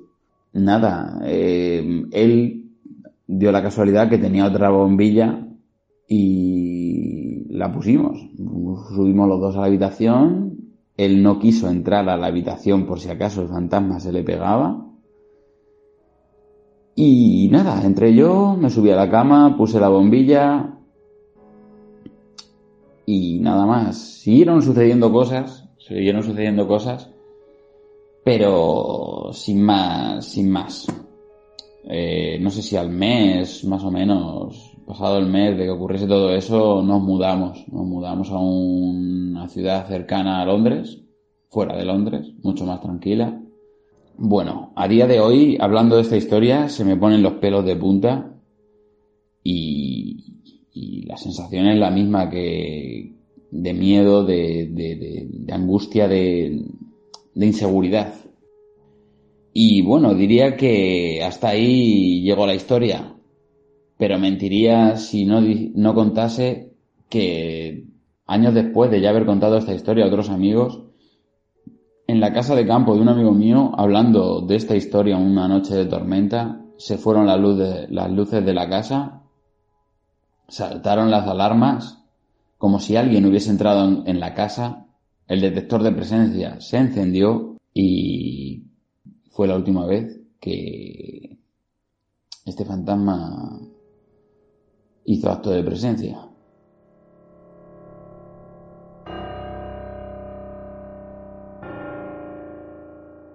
Y bueno, este es uno de los casos más interesantes que nos han hecho llegar, pero este tiene algo, algo mágico. Inglaterra, qué país, ¿eh? Qué país.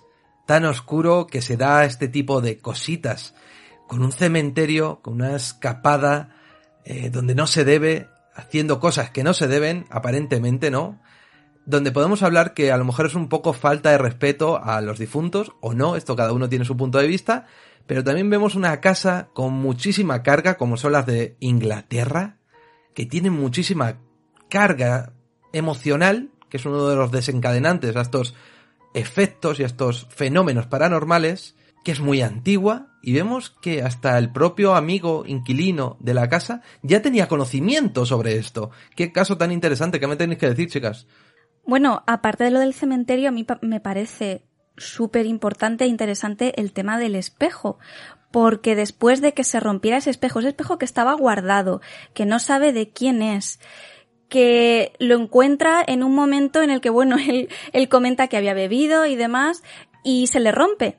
Y justo después se rompe la ventana de su cuarto. Entonces yo ahí no sé si tendrá algo que ver, pero a mí me llama mucho la atención y hago esa relación de se ha roto el espejo, ahora se rompe la ventana y a partir de aquí suceden esos fenómenos. No lo relaciono tanto con el cementerio, con ese paseo por el cementerio. Sí quizá porque ese cementerio esté ahí al lado puedan suceder cosas como pueden suceder eh, aquí donde vivimos nosotros que está al lado del cementerio y perfectamente, pero es por esa ubicación, no tanto por el paseo. Yo quiero decir algo. Estando colindando nosotros donde vivimos con un cementerio, eh, haciendo cosas que no se deben, te puedes llevar algo residual del cementerio, algún ente, algún espíritu, alguna cosita, que yo creo que Sandara nos puede explicar perfectamente. ¿Qué opinión tienes tú sobre este caso, Sandara? Bueno, a mí este caso me encantaría ver fotografías, me encantaría poder hablar con Fernando, porque es un caso mm, muy interesante. Eh, yo estoy de acuerdo con Belén en que todo empieza con el espejo. Los espejos no, no podemos olvidar de que son portales a otra dimensión, a otro, al otro lado, donde pueden entrar eh, espíritus de, de muy bajo astral.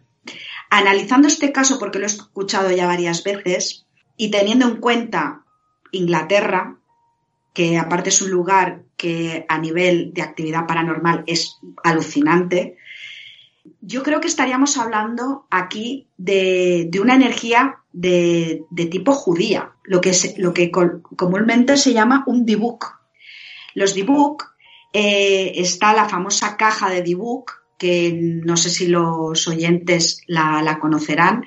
Eh, es una caja que cuando la abres es de madera cuadrada y dentro pues eh, hay restos de vela, hay pelos, hay... y supuestamente lo que haces es encerrar el espíritu de alguien para luego utilizarlo como la lámpara de Aladino, pues más o menos. Entonces, sí que se han dado casos de debooks encerrados en espejos.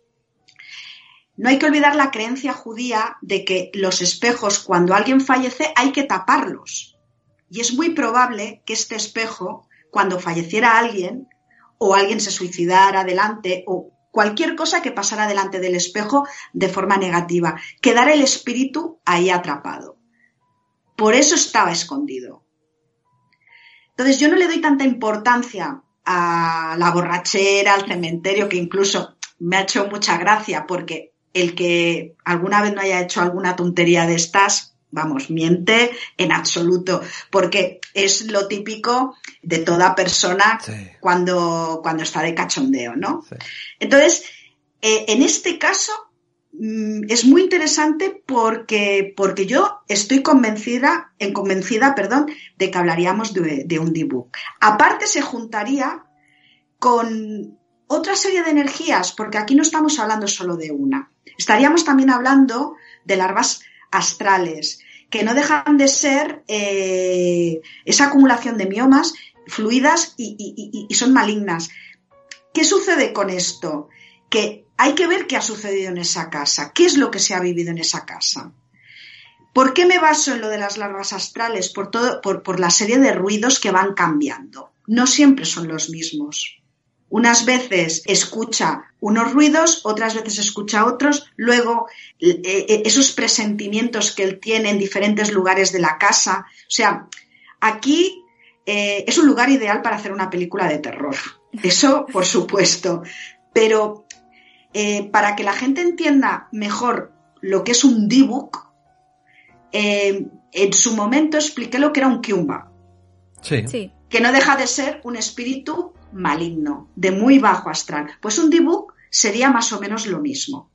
Mezclado con un Dijin, con un genio, ¿no? Efectivamente. Sí, al final es lo que hablamos de los conceptos que según la cultura que lo estudie, pues le da su nombre.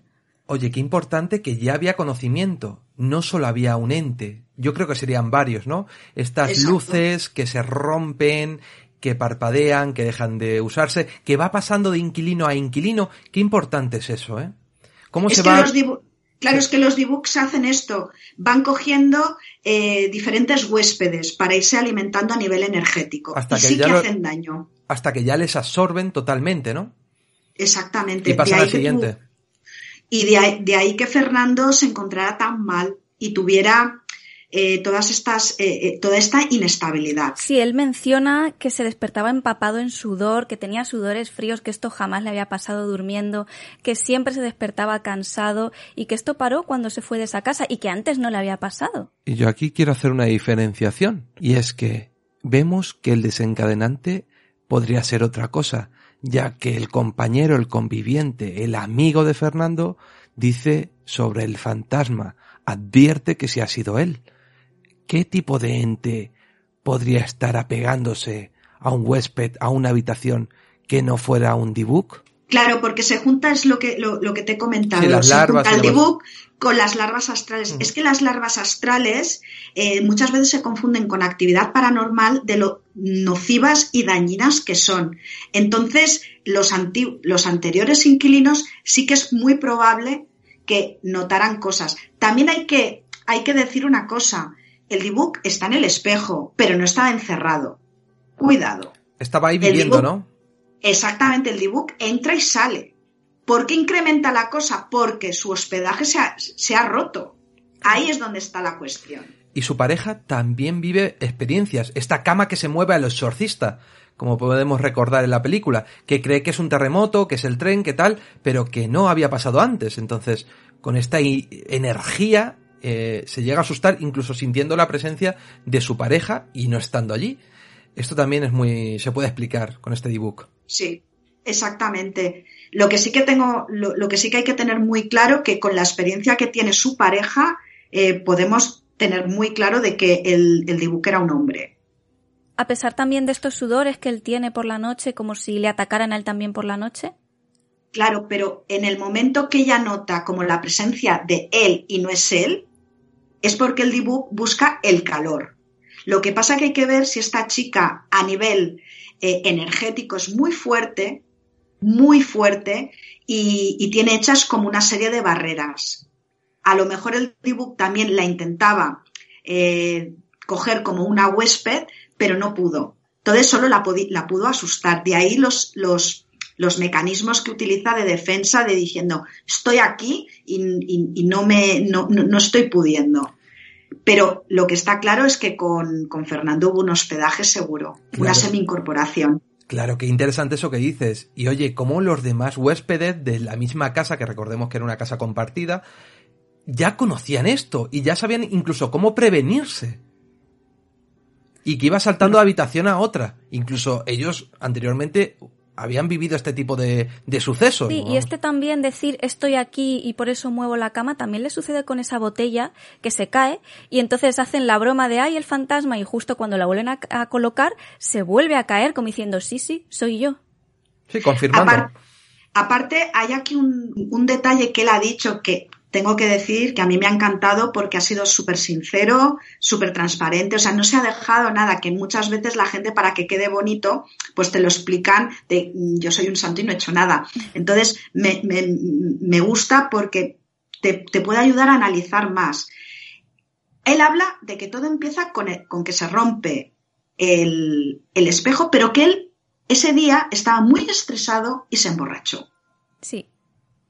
Eso es vital a la hora de tener semi-incorporaciones de espíritus de bajo astral y oscuros. ¿Por qué? Porque abres todo lo que es el campo energético y lo, lo que es el áurea se fisura. Entonces tienen manera de poder engancharte y entrar. Además, lo hemos dicho al principio, qué importantes son los sentimientos, cómo te estés sintiendo, cómo estés en ese momento, el estrés, Exacto. la tristeza, el nerviosismo, y cómo, aparte, eh, él relaciona un suceso posteriormente en un campo con amigos, una noche de tormenta, con ese evento anteriormente vivido. ¿Esto qué tienes que decir tú ahí? ¿Es algo más aislado, no? Yo, para mí, eso sí que está totalmente aislado. Estamos hablando de una noche de tormenta que muchas veces pueden petar eh, bombillas, eh, se puede ir la luz. Yo, eso eh, no lo relacionaría con lo que le sucedió en absoluto en Inglaterra. Creo que es una cosa totalmente aparte y que se le podría dar una explicación científica. Yo creo que ahí estamos de acuerdo todos que eso es algo aislado y que no tiene nada de correlación con esto. Sí, que muchas veces cuando nos juntamos varios amigos, contamos historias de fantasmas y demás, es como que se crea esa atmósfera y a cualquier suspiro ya estás con los pelos de punta. Sí, bueno, y se junta una noche de tormenta con apagón, con detectores, ya sabemos que son utilizados en estas investigaciones paranormales, en estos cazafantasmas que buscan encontrar a estos entes en, en sitios abandonados y con carga histórica y usan estos detectores. Entonces sí que la unión, como hemos dicho antes, Fátima lo ha dicho antes, que se puede eh, unir este tipo de piezas con sucesos y como en la actualidad esto se utiliza mucho, pues evidentemente podríamos darle una explicación por ahí. Entonces totalmente descartamos el campo como actividad paranormal, sino como algo más casuístico de, de la noche, ¿no? Sí, de Pero la este- atmósfera también. Este caso, ¿cómo pueden librarse Sandara de este tipo de entidades, de estos D-Book?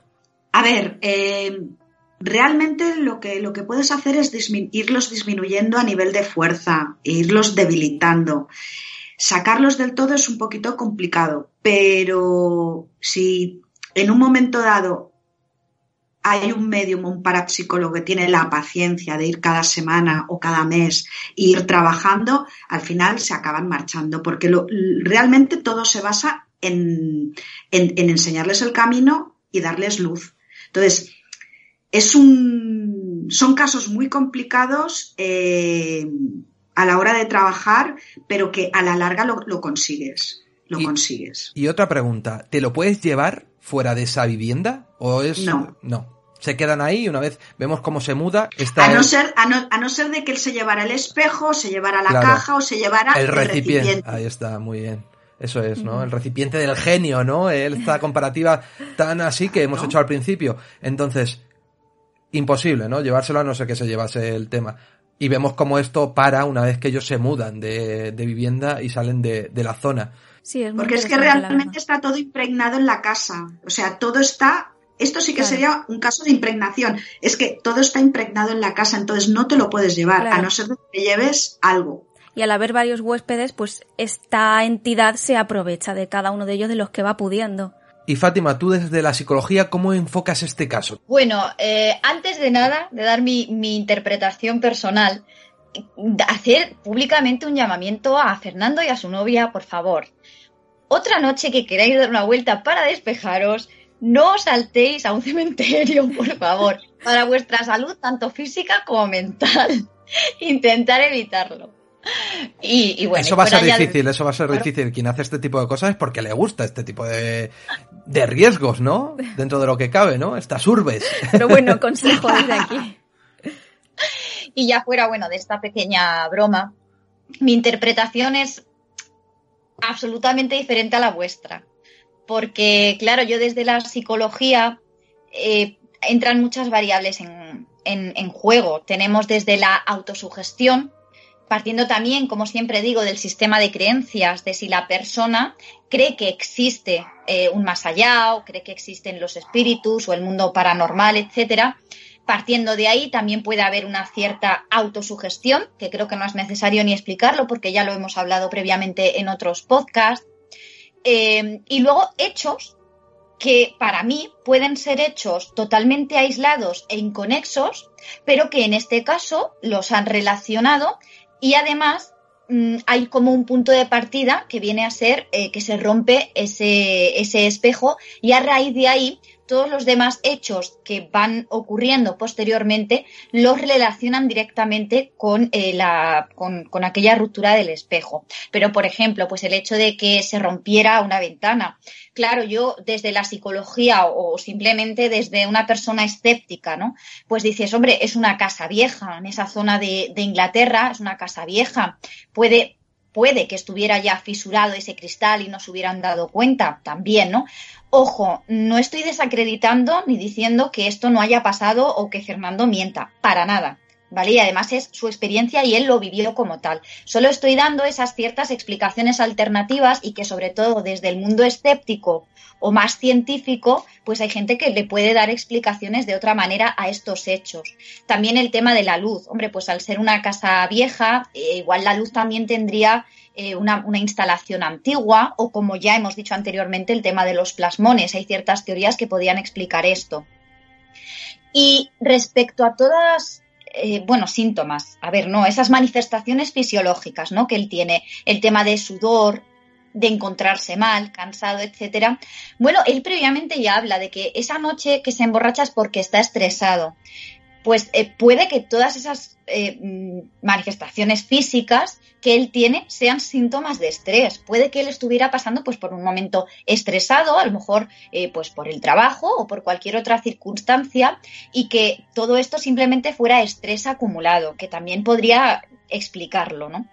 Ya luego el tema de, de que su novia percibiera una presencia o que la cama se, se, movía, bueno, igualmente me puedo remitir a que puede ser autosugestión, además de que ella crea en, en todo esto, pero no digo que es que no estuviera esa presencia ahí o que no, no moviera la cama, sino que hay otras explicaciones alternativas. Y luego también mmm, quería señalar, ya no respecto a este caso concreto de Fernando, ¿vale? Ya respecto a todo, siempre antes de analizar este tipo de experiencias hay que descartar condiciones o enfermedades o circunstancias que puedan dar lugar a todo esto. Mm, por ejemplo, eh, parasomnias, epilepsia, esquizofrenia, trastornos disociativos, trastornos delirantes, eh, síndrome de Korsakoff, drogas. Es decir, hay una gran cantidad, un abanico muy grande pues, de patologías que pueden explicar, digamos, en ciertos casos, el que una persona esté teniendo ese tipo de experiencias, ¿vale? Porque hay personas, por ejemplo, una persona con esquizofrenia que escucha voces. Esa persona puede decirte, no, es que yo, a mí me habla un espíritu. Entonces, previamente es importante que descartemos que esa persona no esté sufriendo algún tipo de condición médica que explicara esa experiencia. Y, y, ya para terminar, pedir disculpas si en la grabación seguramente estáis escuchando a unos perretes, pero en mi vecindario hay perretes que ladran mucho y, y bueno, al final esto en las grabaciones aparece. Claro, es que es lo que tiene hacer magia sí. eh, vía internet. No, no son poltergeist, ¿eh? Que no podemos Están estar ahí. aquí en este estudio por las medidas de seguridad y el COVID y todo esto. Entonces, eh, evidentemente surgen este tipo de cosas. Pues me resulta muy interesante todas las explicaciones que se están abordando. Sobre todo me he quedado yo ahí con, con la teoría de los plasmones que no se me olvida. Y también hay una teoría que a mí me gusta mucho recalcar en el tema de los poltergeist. En este caso ya hemos visto que es muy claro que había algo allí con ellos. Pero cuando se producen este tipo de fenómenos como esa bombilla que explota, además con esa carga que llevaba Fernando de ese estrés del que hemos hablado y también esa sensación de que va a suceder algo, va a suceder algo, desde que entra en casa tiene esa carga encima de él y cuando enciende la luz, primero parpadea y entonces él dice, ya está, el fantasma, es como que para mí esa carga se libera y es cuando la bombilla explota. Por esa telequinesis o psicoquinesis inconsciente que también animo a buscar lo que significa y cómo funciona. De hecho, también lo tratamos en un programa específico de poltergeist porque puede ser la persona el causante de los fenómenos más que esa entidad que en este caso hemos visto que sí, porque había otros eh, sucesos que acompañaban, no era solo eh, los movimientos o las bombillas, pero como teoría también es muy interesante. Porque además se puede corresponder a todas, ¿no? Eh, Fernando ya estaba asustado previamente, ya tenía esa sensación de que algo iba a pasar y era él también el que desencadenaba este, este tipo de acontecimientos. Pueden ser muchas variantes. También no hay que olvidar una cosa. Eh, cuando tienes miedo es más fácil que este tipo de energías te puedan hacer más daño y te puedan atacar. En lo que ha dicho Fátima estoy totalmente de acuerdo. Lo primero que tenemos que separar siempre, siempre es que la persona no tenga ningún tipo de enfermedad, eh, las drogas, en este caso el alcohol. Eh, entonces, todas estas cosas hay que saberlas analizar muy bien para saber si en una casa realmente hay poltergeist o no los hay. Esto es muy importante también lo que dices tú, pero en este caso eh, estaba borracho una vez, luego las demás veces pues, estaba borracho, bueno, estaba bebido una vez, las demás veces eh, su novia estaba durmiendo, él ya no tenía este estado de embriaguez, el compañero también eh, estaba avisado de este tipo de cosas, no sé. Y de es- hecho, lo único que ocurre cuando estaba borracho es que se carga el espejo. Ya está, ¿no? Que al final es el desencadenante de todo este suceso, pero que no tiene nada que ver. Hay, por último, un caso muy interesante que nos hicieron llegar de última hora, una persona de La Mancha, Miguel Ángel. Os ponemos el caso ahora mismito porque no tiene pérdida.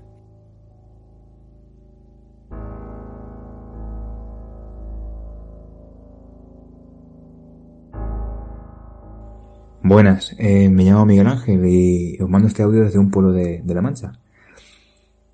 Y era para ver si podíamos encontrar o, una explicación o, algo parecido para lo que me pasó en, en mi casa. Nos mudamos hace un tiempecillo a un pueblo de aquí de La Mancha y, y como somos una familia humilde, pues ayudamos a los albañiles para que tardasen menos y, y que nos costase menos la obra. Y me tenía que ir con, con, pues, o con los albañiles o con los electricistas a ayudarles. Y cuando ellos se iban, yo me tenía que esperar a mis padres allí dentro de, la casa. No había todavía luz contratada ni nada. Y un día me quedé dormido en un sofá que teníamos allí ya, ya puesto en el salón. Me quedé dormido, era, era invierno, ya se hizo de noche, y al no tener luz, pues me desperté por unos ruidos que había en casa. No teníamos vecinos ni arriba ni abajo, de hecho seguimos sin tener. Y, y empecé a escuchar como en la parte arriba de la vivienda se escuchaba como alguien estuviese barriendo y trabajando. Pero no había nadie. Yo había despedido a todos los albañiles que había, que había habido en casa. Y yo me salí de casa, ¿vale? Eh, siguió pasando el tiempo, eh, sigue escuchando ruidos, pero bueno. Es como que lo fui medianamente no- normalizando. Eh, mi hermano, por otro lado, estuvo eh, subiendo y, y haciendo el fondo de unos armarios, rellenando lo que es el suelo, poniendo su cemento y tal. Y el primer día que fueron allí a la, a la guardilla, que había que rellenar el suelo, eh, comieron arriba y se echaron la siesta justamente arriba, porque les daba pereza bajar y se quedaron arriba a echarse la siesta encima de una manta. Eh, nada más echarse la siesta mi hermano y mi padre, eh, mi hermano al poco tiempo empezó un coscorrón y, y al poco del coscorrón escuchó como si estuviesen moviendo piedras y trabajando. Eh, fue un fin de semana y no trabajan en obras nada de eso. Y claro, pensó que era mi hermano, o sea, que era mi padre. A los pocos segundos roncó mi padre y claro, se levantó y estaba escuchando como si alguien estuviese trabajando en la guardilla, pero no había nadie y no se movía nada. Simplemente se escuchaba un ruido. Bueno, pues eso siguió pasando con poca frecuencia, pero bueno, ahí se quedó y nos fuimos a vivir esa casa. Al poco tiempo, sería al, año o así, empe- empezó a escucharse eh, por las noches como si arriba la guardilla hubiese gente. Nos acostábamos y al rato de acostarnos, como si alguien hubiese arriba viviendo. Unos pasos, como si moviesen una silla, pero subías y no se escuchaba nada. O sea, era subir y ya no se escuchaba nada. Bajaba y se, se seguía escuchando. Y vuelvo a repetir, no teníamos vecinos. Mi novia no se lo creía, empezó a salir conmigo, se lo conté, pensaba que, por eso, que no era verdad o que sería, pues, algo de su gestión. Y una vez estando ella y yo en, casa de mis padres, pues pasó que estábamos solos, llevamos ya un tiempo en casa y empezamos a escuchar como si fuese unos tacones en casa. De hecho, ella me hizo de, de- de- registrar la casa porque pensaba que estaba de, de cachondeo y que estaba mi, mi madre en casa, pero no, no estaba. E incluso me salí fuera, a la calle, para ver si en la puerta de la calle habría hubiese algún vecino con tacones o vecina y justificar el ruido, pero es que no había nadie. Y es que salía, no se escuchaba nada afuera, me metía y se escuchaban los tacones dentro de casa, pero no sabíamos de dónde. En relación a a esto, que mi padre hace un año se, se puso enfermo, una, una gripe o incluso el posible COVID, y tuvo fiebre. tuvo bastante fiebre y, y la noche que más fiebre tuvo, en mitad de la noche se despertó porque notó que alguien le soplaba en la frente, en la frente y en la cara. Y cuando abrió los ojos, eh, vio como una especie de sombra y esa sombra empezó como a desvanecerse y como a hacerse cada vez más, más clara hasta que dejó de verla. Y fue dos, tres segundos. Entonces quería explicar este, este caso para que lo hablaseis en el programa y, y una explicación, ¿vale? Venga, muchas gracias. Pues bueno, vemos el caso de Miguel Ángel. Vemos estos ruidos eventuales que suelen aparecer en muchos de los casos paranormales que siempre suelen experimentar las personas, ¿no? Y este es un caso que no solo le pasa a él, sino a toda su familia. También vemos algo muy interesante al final de este caso, que es este delirio, que para mí es un delirio que puede tener el padre. Que mediante esta fiebre, pues aparezcan los delirios que, que suelen, que solemos experimentar todos, ¿no? A mí me ha pasado alguna vez. Mi madre describe muchas veces que yo una vez con 40 de fiebre me fui a la pared diciendo que había arañas y que las matásemos. Así que imaginemos todo lo que hemos podido ver y experimentar la gente que hemos tenido unas fiebres muy altas a tal punto de delirar. Entonces sí que esta última parte puede ser una cosa entre un delirio por la fiebre y una parálisis del sueño. O al menos eso creo yo. No sé qué me vais a decir vosotras. Sí, yo estoy bastante de acuerdo en esa última parte, sobre todo en la parálisis del sueño por lo que me toca, porque he experimentado tantas y tan vívidas, tan lúcidas, pero es que al fin y al cabo son lo que son, son parálisis del sueño. Yo también tengo ahí mi propia explicación sobre lo que puede ser como eh, conexión, no conexión, pero bueno, como no es el tema, lo tratamos en Visitantes de Dormitorio, a quien le pueda interesar un programa anterior y también si hay algún oyente que le interese este tema, quiera que lo desglosemos más, también sería muy interesante. Eh, delirio de la fiebre, incluso parálisis del sueño. Parálisis provocada por el, delirio, por el delirio de la fiebre. En fin, esta última parte yo también estoy de acuerdo en que lo descartaríamos como eh, un fenómeno paranormal. Pero el resto de ruidos que se escucha como si hubiera vida en la casa, en la parte de arriba, donde no había nadie, donde había un desván, donde previamente durante, durante las reformas se habían escuchado como ruidos de trabajo cuando no había obreros, como si estuvieran barriendo, ese típico ruido también como de rascar que muchas veces es muy presente en este tipo de fenómenos. En este caso, pues como si estuvieran barriendo. Entonces empieza esta, esta vida en la casa empieza cuando ellos llegan y luego al año continúa y bueno, no sabemos si, si continúa. Lo, único que él relaciona así un poco más eh, reciente es esta, eh, esta experiencia de su padre, pero bueno, ya hemos dicho que no sería tanto este fenómeno paranormal, sino más bien estos ruidos que no ven nada, o sea, no hay ninguna visualización de nada, es todo el tiempo ruidos y donde están los ruidos ellos van y no hay nada. Y experimentan todos, que eso es el caso curioso de todo esto.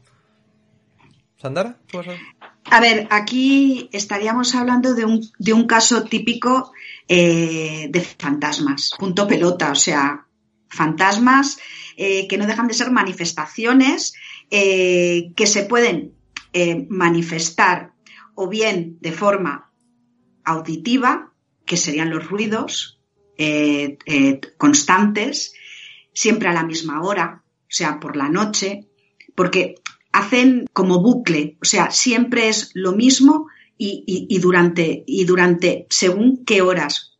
En este caso es por la noche, como podría haber sido en otro momento del día. También me extraña, me extraña que a lo mejor él lo ha omitido, que no hayan olores por, la, por el tipo de manifestaciones que hay, porque muchas veces todas estas cosas van acompañadas también de olores. Y ¿Qué son los fantasmas en sí? Pues son seres que, no tienen sentimientos eh, que han podido resolver en la vida, o sea, en vida, mejor dicho.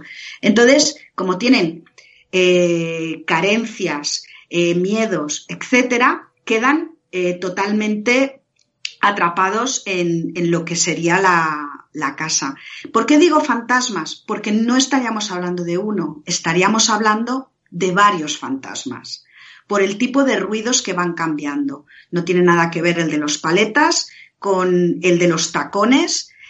Eh, Y luego aparte, aquí, eh, que siempre va acompañado con el tema de los fantasmas, estaríamos hablando de una impregnación, una impregnación en la casa, que por eso el fantasma se ha quedado o los fantasmas se han quedado en, el, en el, lugar. Con el tema de, del padre, a ver, yo no digo que no haya podido suceder y más tal como es este caso. Pero hay una cosa que es cierta, que la fiebre, como bien decís vosotros, da mucho delirio. Luego también mucha gente en estados de muchísima fiebre, incluso han tenido eh, lo, que llamamos la parálisis del sueño. Entonces, eh, lo, del padre, no, no puedo decir que vaya eh, de acuerdo con el tema del fantasma, pero sí que podría ir. O sea, no lo descarto, no lo descarto, faltan datos. Entonces, es un tema bastante interesante. También hay que decir que igual que empiezan a ver estos fenómenos eh, paranormales, de golpe y porrazo muchas veces de golpe paran. O sea, están tres meses dándole que te pego y de golpe y porrazo paran sin ningún tipo de explicación. A lo mejor porque han echado sal, a lo o sea, lo, pueden relacionar con algún, con algún pequeño ritual que hayan hecho, pero que no quiere decir que hayan desaparecido, sino que se han relajado. En el caso Mm, de Miguel Ángel es una manifestación también de decir esta casa es mía y la estás invadiendo.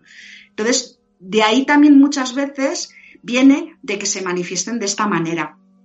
Pero tampoco eh, hemos, hemos escuchado que haya tenido ningún otro tipo de fenómeno a nivel paranormal para decir que la cosa pues ha ido increciendo. O sea, todo ha sido los ruidos, eh, no han habido olores y luego lo del padre. Claro, todo esto lo relacionamos con la casa misma, ¿no? Con la mudanza de la casa y no con algo que ellos puedan arrastrar de otro lugar, ¿no? Yo lo, yo tal como lo explica él, para mí es algo que está impregnado en la casa. Es un habitante o habitantes que hay dentro de la casa. Sería curioso también haber preguntado a las personas que trabajaron en esa vivienda para saber si también experimentaron algo, ¿no? En este caso, ¿por qué no podríamos hablar de espectro? En este caso es más fantasma. ¿Por qué no hablaríamos de espectro? Ya que también son ruidos repetitivos, en bucle, que puede ser que se hayan quedado mm, anclados como ese primer espectro que hemos visto en el caso de Alex. Mm, por el tip, o sea, por cómo lo relata, en el caso de, de Alex, vemos pasar el espectro, pero no interactúa con él. Aquí no interactúa nadie con él en el caso de Miguel Ángel, sí que, es, eh, sí que interactúa, porque fíjate que hasta cuando están el padre y el hermano durmiendo en la guardilla, se manifiestan. Es como una manera de decir, oye, que estamos aquí. Claro. Estáis invadiendo nuestro sitio, ¿no? Exactamente. Muy bien, entiendo la diferencia entonces. Y bueno, Fátima, desde la psicología, poco más que aportar, porque estoy completamente de acuerdo en que mm, en el, en el caso de su padre eh, podía ser debido a la fiebre, pues que tuviera un delirio, debido simplemente a una fiebre muy alta. También incluso pudo tener una parálisis del sueño y al igual también su hermano que relata que en un momento en el que se echa una siesta es cuando luego percibe al despertarse, ¿no? Percibe el algo, también pudo ser una parálisis del sueño, donde ocurren estas alucinaciones que llamamos hipnopómpicas eh, cuando nos estamos despertando e hipnagógicas cuando nos estamos durmiendo. Ojo, esto no es una condición patológica, ¿vale? Si alguien tiene, es decir, es muy normal y nos ocurre a todo el mundo, a personas que estamos perfectamente sanas y emocionalmente también estables. No indica ningún tipo de trastorno grave como pudiera ser una esquizofrenia, etcétera, o incluso una epilepsia, ¿vale? Son alucinaciones es que el tema, el, nombre de alucinación siempre como que tiene connotaciones negativas. pero en el caso de las parálisis, pero en el caso de las parálisis del sueño, ese tipo de alucinaciones no son, no, tienen ningún tipo de connotación negativa ni es nada patológico. Y con respecto a los ruidos, pues veréis, yo mm, me recuerda más bien a una pareidolia. Como bien ha dicho antes Belén, ¿vale? La pareidolia, lo recuerdo para los oyentes, es cuando eh, interpretamos algún estímulo vago o aleatorio y lo interpretamos erróneamente como algo reconocible. Ya hemos hablado muchas veces de que el ser humano siempre busca explicación a todo y busca una causa para tal efecto. En este caso, pues puede ser desde algún animal o incluso un pequeño roedor, una rata que estuviera en el piso de arriba, porque parece ser que en esa casa de arriba no vivía nadie Entonces pudieron meterse algún tipo pues, de animal o roedor. O incluso una gotera. Quiero que imaginen los oyentes el, el agua caer de una gotera. Eso si tú lo escuchas, pues también en cierta autosugestión o, o, si tú tienes la férrea creencia de que existe eh, el mundo paranormal, pues evidentemente es posible que al final lo interpretes como unos tacones. Lo puedes interpretar de esa forma y podría ser cualquier otra, otra cosa que no, no tiene por qué ser eh, un, un, fantasma con tacones, por así decirlo, ¿no? Claro. Evidentemente sí que puede estar relacionado. El tema es que, claro, al escucharlo tantas personas, a ser tan claro, de una zona concreta y no encontrar el porqué.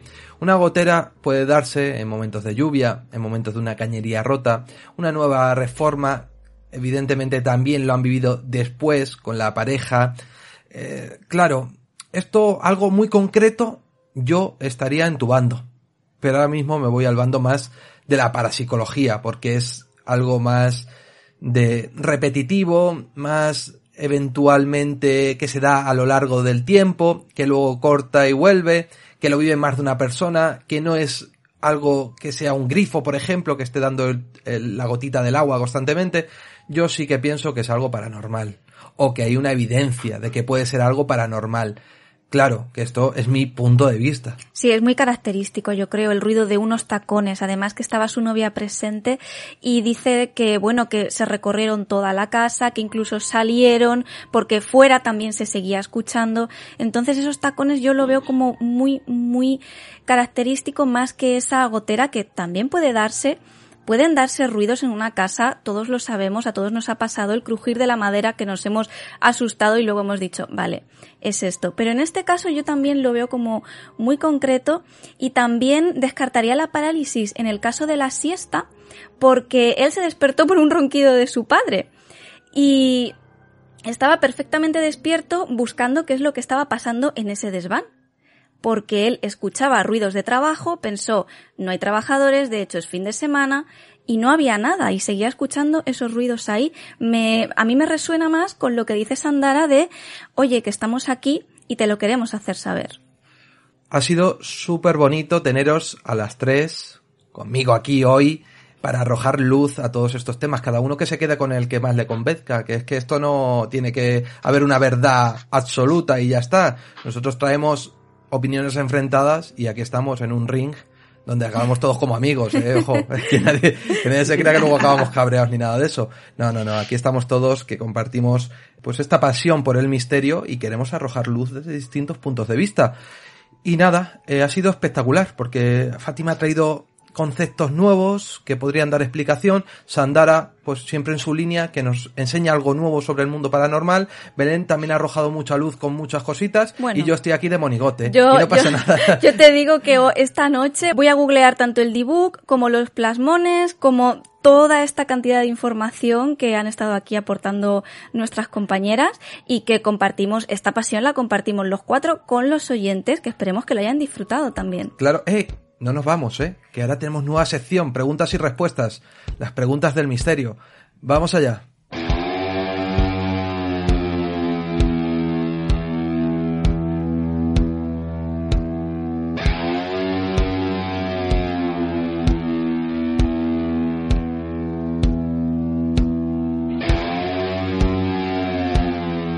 Vamos, vamos, vamos, que estrenamos sección.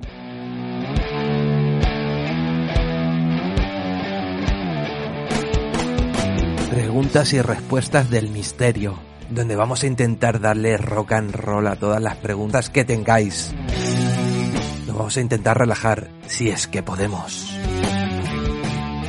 Y si en estas horas que dura el programa os habéis distraído, lo habéis pasado bien y también habéis pasado terror, entonces hemos logrado nuestro propósito, que es que lo paséis bomba, aunque sea pasando miedo y esta sección es ideal para que nos hagáis llegar cualquier pregunta a cualquier miembro del equipo, lo que queráis, mediante nuestras redes, la cajetilla de Ivos o los emails. Nosotros la vamos a ir recopilando, como hemos hecho ahora, que hemos ido cogiendo cada pregunta de Ivos, las redes, los emails, los teléfonos, todo, absolutamente todo, y las traemos aquí para intentar contestarlas, cada uno desde su vertiente, Así que os animo a que participéis y nos las hagáis llegar si queréis que os contestemos algo, lo que sea, lo que queréis, a cualquier miembro, ya lo he dicho. Y bueno, Belén, ¿qué preguntas nos traes al equipo de Caverna de Ánimas? Bueno, pues aquí tenemos algunas preguntas muy interesantes que pueden estar relacionadas con el tema que hemos estado tratando hoy de espectros, espíritus, energías, presencias que se manifiestan. Y vamos a empezar con Agripa, que nos dejó un comentario en iVoox en el programa de la Ouija, muy interesante aquel programa también. Dice así, hola, la primera vez que los escucho me pareció muy bueno el programa por la variedad de opiniones. Gracias. Muchísimas gracias, Agripa, por, por eh, escucharnos y porque te haya gustado, porque lo hacemos para eso. Y su pregunta es, me gustaría saber si en algún momento pueden abordar el tema de si la energía que quedaría después de la muerte puede ser utilizada por seres vivos y o por otras energías de muertos, pero que en vida, por ejemplo, fueron brujos. Eh, nos explica que bueno, es una idea bastante extendida en pueblos americanos, pero que al ser pueblos ágrafos, pues no podemos confirmarlo del todo. Entonces, bueno, ¿qué, qué diría Sandara sobre esta pregunta de si se pueden utilizar estas energías? A ver, eh, a lo largo de la historia, todas las religiones, eh, tanto si te vas a religiones occidentales, orientales, eh, siempre está la veneración a los ancestros. Eh, evidentemente, lo que, lo que comenta Agripa tiene, tiene toda la razón. Nos encontramos en, sobre todo en lo que son religiones africanas, que eh, se utilizan la energía de estos fallecidos, que han sido anteriormente brujos y tal, pues para trabajar, o sea, para hacerles pedidos.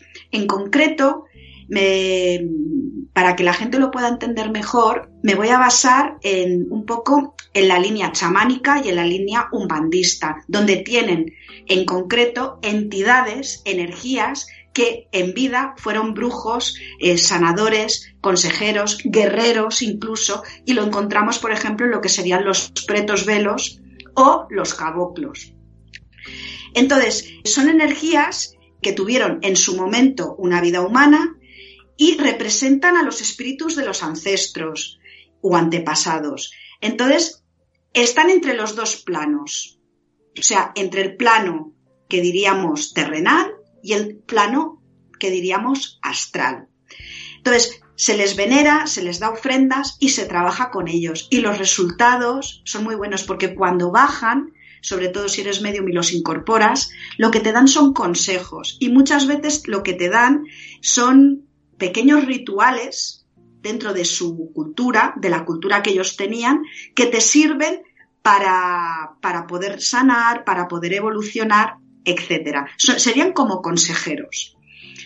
Sí que es verdad que hay otras religiones que este tipo de energías las utilizan pues para hacer trabajos, no las incorporan tanto, como por ejemplo sería el palo mayombe, eh, la santería, que las utilizan para meterlas en calderos y no quiere decir para hacer daño, sino que las utilizan para poderlos invocar.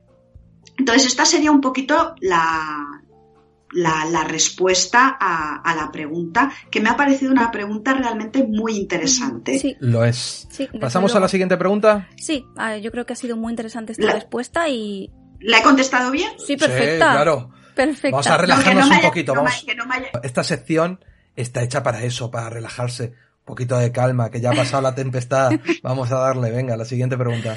Pues esta pregunta nos llega de forma privada al email por parte de Enrique, que, bueno, tiene varias preguntas, pero así relacionadas más con el tema, voy a ella. Dice qué pasaría si alguien meditara mientras hace la Ouija, si se abren más puertas, qué clase de puertas serían, si sería de más bajo astral o se subiría la energía. Y si puede haber una posesión o trance como en las películas, como los medium de las películas.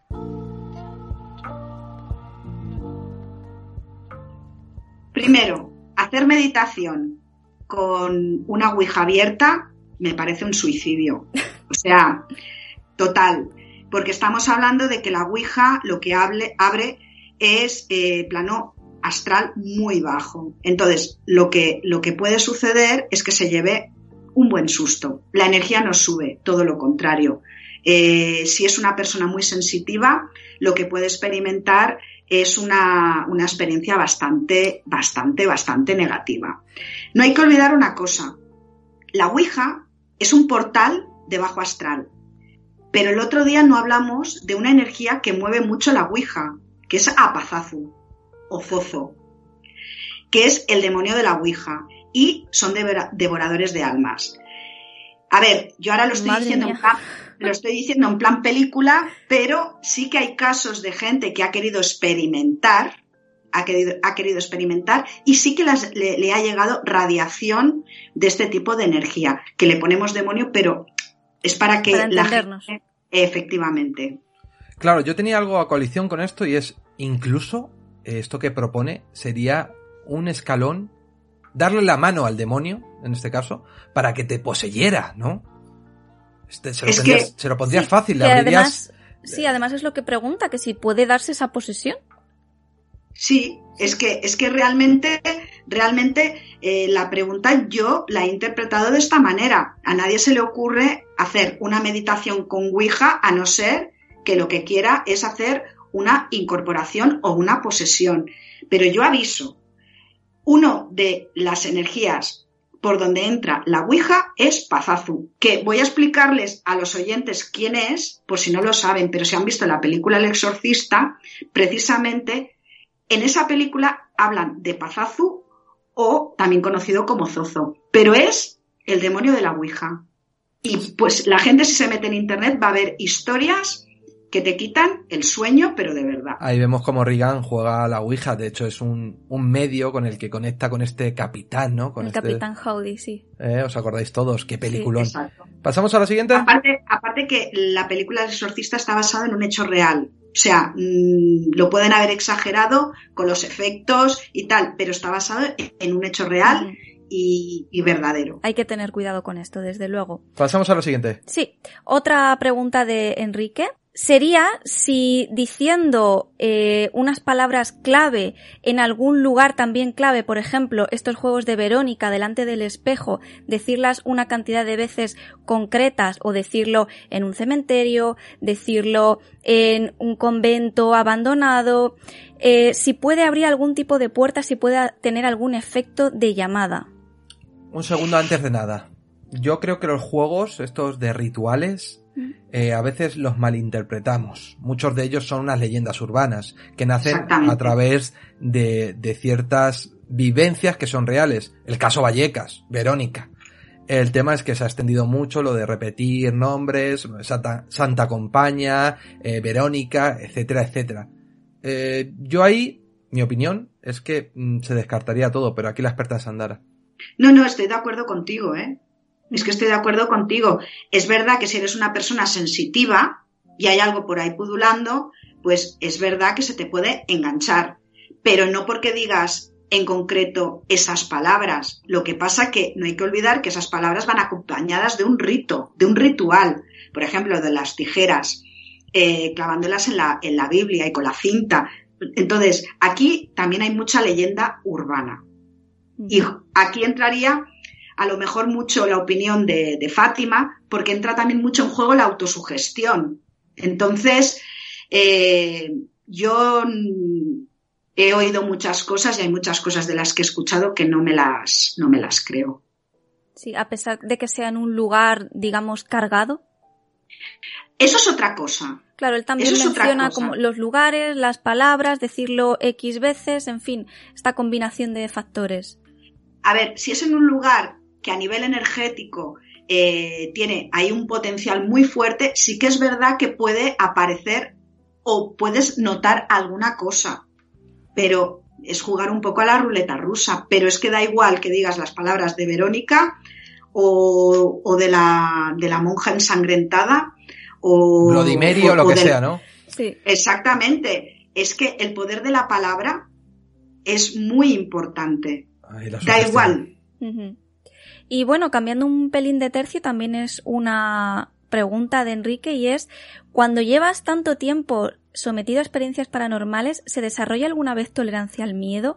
¿Cómo se desarrolla igual que se desarrolla la tolerancia a algunas drogas, ¿cómo se controla el miedo en esas situaciones? Yo creo que, bueno, también es una pregunta específica para Sandara porque es la que desde pequeña ha tenido estas experiencias. Y también A para ver, Fátima, el- ¿eh? Sí, por el control del miedo también. A ver, el miedo es una cosa que es innata en el ser humano ante cualquier peligro, ¿vale? Y más ante lo desconocido. Entonces, eh, ¿cómo se combate esto? Bueno, en otros programas siempre he dicho, cuando tocas estos temas tienes que tener la mente muy fuerte y tener la cabeza muy bien amueblada. Yo siempre recomiendo a todos mis pacientes que cualquier cosa que utilicen lo que es la meditación para fortalecer y enfrentarte a tus propios miedos, porque es la única manera de que puedes eh, eh, combatirlos. Evidentemente, si es algo que siempre te da mucho miedo, al final llega un momento que el, cuer- el cuerpo se va habituando, ya no se te ponen los pelos de punta como los gatos, la, la mente hace también su mecanismo de defensa, entonces realmente lo- el miedo se te va enfrentándote a él con la experiencia y sobre todo teniendo muy en cuenta que lo que tienes delante no te puede hacer daño. Ese sería mi consejo. Fátima. Sí, a ver, no me quiero poner muy técnica para que todos me puedan entender, pero en relación a si se puede desarrollar una tolerancia como a las drogas, no exactamente, ¿vale? Porque el miedo está controlado por una región que se denomina amígdala, una región cerebral que se denomina amígdala. Y que además, como bien ha dicho Sandara, es algo innato al ser humano y es algo que ya desde pequeñito la amígdala funciona muy bien y, funciona para que el ser humano sobreviva y para que se adapte al medio y está ahí siempre muy activa. Y por otro lado, en las drogas lo que funciona es otra eh, un, un circuito que se llama el circuito de la recompensa, ¿vale? Entonces, partiendo de la base de que no están regulados por el mismo área cerebral, no se produce el mismo tipo de habituación. Pero sí que es cierto que además en, la, en el tratamiento de las fobias que se utiliza se hace una desensibilización, es decir, se expone repetidamente a la persona al estímulo que le genera miedo. De manera que, al igual que ocurre cuando tomas una droga, tu cuerpo se habitúa a esa droga y para que te produzca el mismo efecto tendrás que aumentar la dosis cada vez más, pues en el miedo, cuando te exponen repetidamente a ese estímulo, se produce una habituación. Es decir, en tu cerebro, los mecanismos que producen y que regulan todo este miedo se habitúan a la presencia de ese estímulo. Entonces, finalmente, la persona, cuando ha hecho toda esa terapia, es capaz digamos, por así decirlo, de controlar el miedo, es decir, de exponerse a ese estímulo y que no le genere todo ese miedo y todas las reacciones que conllevan una fobia, que también no es lo mismo, un miedo, de decir, bueno, es que me da miedo, yo qué sé, por ejemplo, mm, algo que no sea trascendental, ¿no? Pero decir, tengo mm, una fobia, ya cuando es una fobia es porque te está interfiriendo en tu, en el funcionamiento, digamos, normal de tu vida. No te puedes exponer a ello. Es más, también se crea una adicción, ¿verdad? Puede crearse una adicción al miedo. Sí, es lo que ocurre, por ejemplo, con el tema pues, de, de películas de miedo, ¿no? Hay mucha gente que, que le gusta mucho ver películas de miedo porque esa descarga de adrenalina que te produce, porque ya no es miedo, de es que ya es que tengo tanto miedo que no, no me quiero exponer a ese estímulo. No, no, lo buscas, lo buscas porque lo que te genera ya no es miedo como tal, sino te genera una descarga de adrenalina, ese, como ese pequeño riesgo, ¿no? Esa, eh, esas sensaciones que te gustan, que al final te, también te gusta. Esta estimulación a nivel cerebral al final termina gustándote. Por eso están estos programas, para pasar un poquito de miedo.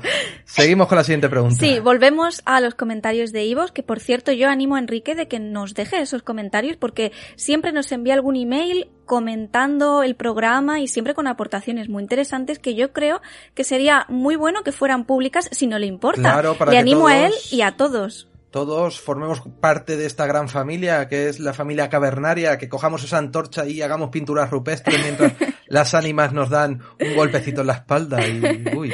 y nos saludan. Bueno, volviendo a los comentarios, como decía, tenemos a María Casdan, oyente que desde aquí apreciamos muchísimo, siempre nos deja su me gusta, su comentario muy participativa. Ella ha cogido su antorcha y la tenemos muy en cuenta. Y bueno, no es una pregunta como tal, pero ella menciona algo que se comentó en el programa del vudú y es, bueno, nos felicita por el programa, le dice que le encantó, lo cual te agradecemos un millón de veces, como siempre y es si tú crees o no crees en el vudú, si te afecta o no te afecta. Esto lo comentamos ya dentro del programa, pero ella menciona también otro tipo de maldiciones como puede ser el mal de ojo que tenemos un poco más, mm, más cercano que no ese vudú haitiano, ¿no? Entonces, si creer o no creer te puede proteger de esto.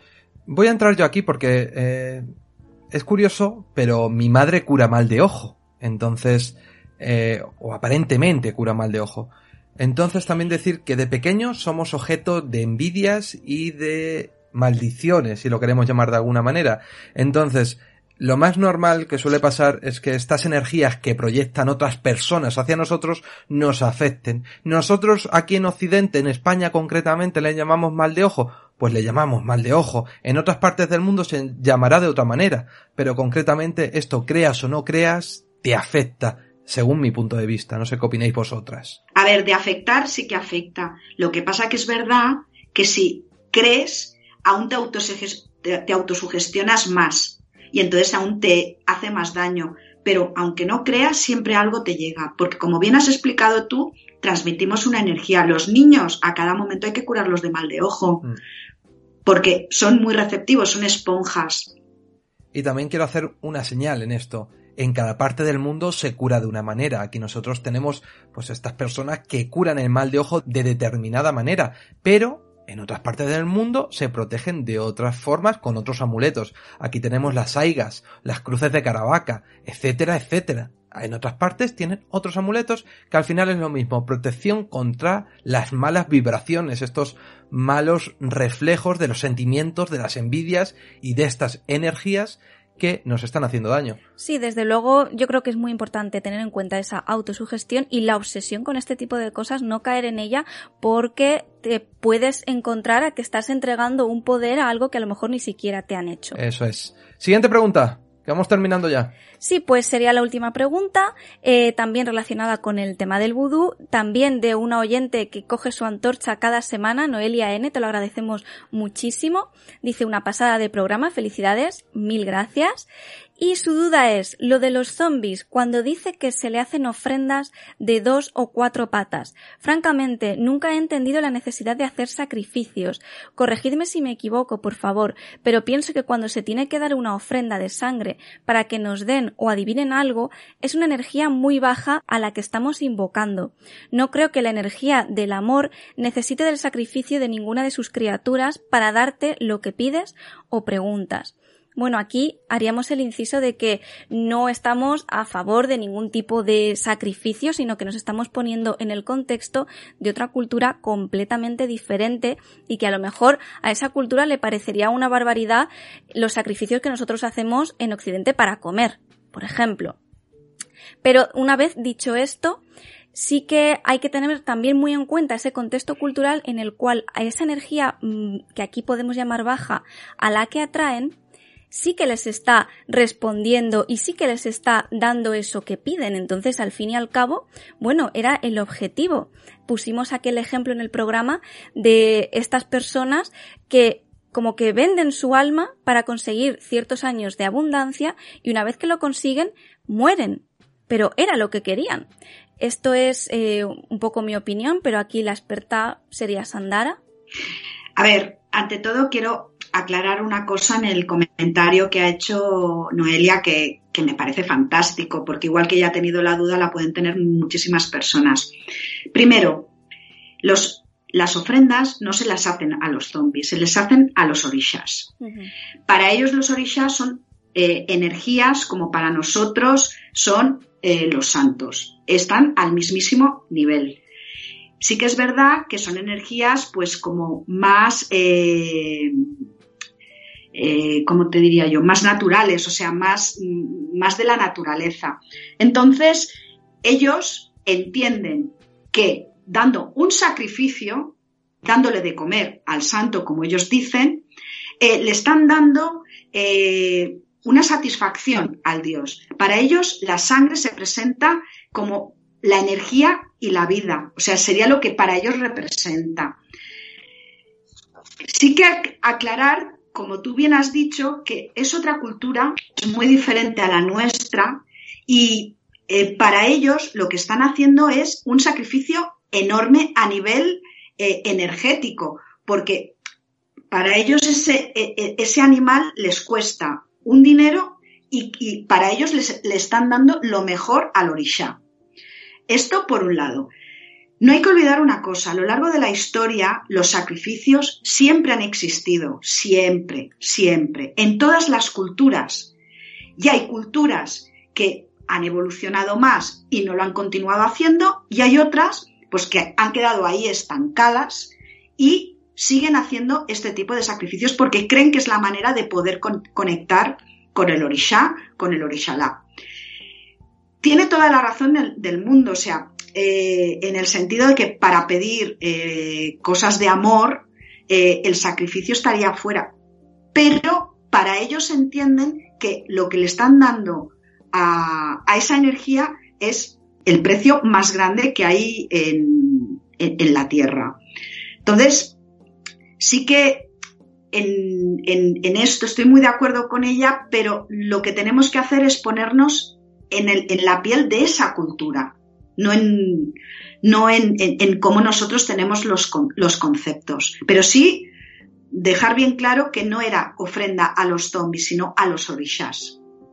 Muchísimas gracias, chicas, por haber respondido a todas las preguntas. Sí, súper interesantes las preguntas, las respuestas. Sí, muchísimas gracias a los oyentes que siempre participan con su me gusta, su comentario, en este caso con sus preguntas. Para nosotros es muy importante que le deis a me gusta, que comentéis, que os paséis por aquí, que nos escuchéis, porque el programa no podría seguir vivo si nos de esta manera. O sea, nosotros eh, hacemos los programas por la acogida que está teniendo cada uno de ellos. Entonces, nuestra parte de de hacer este programa sois vosotros. Sin vosotros no podríamos hacer nada, todos los oyentes, porque al final lo hacemos por y para vosotros, también nos gusta, evidentemente, hacer esto, por eso lo hacemos.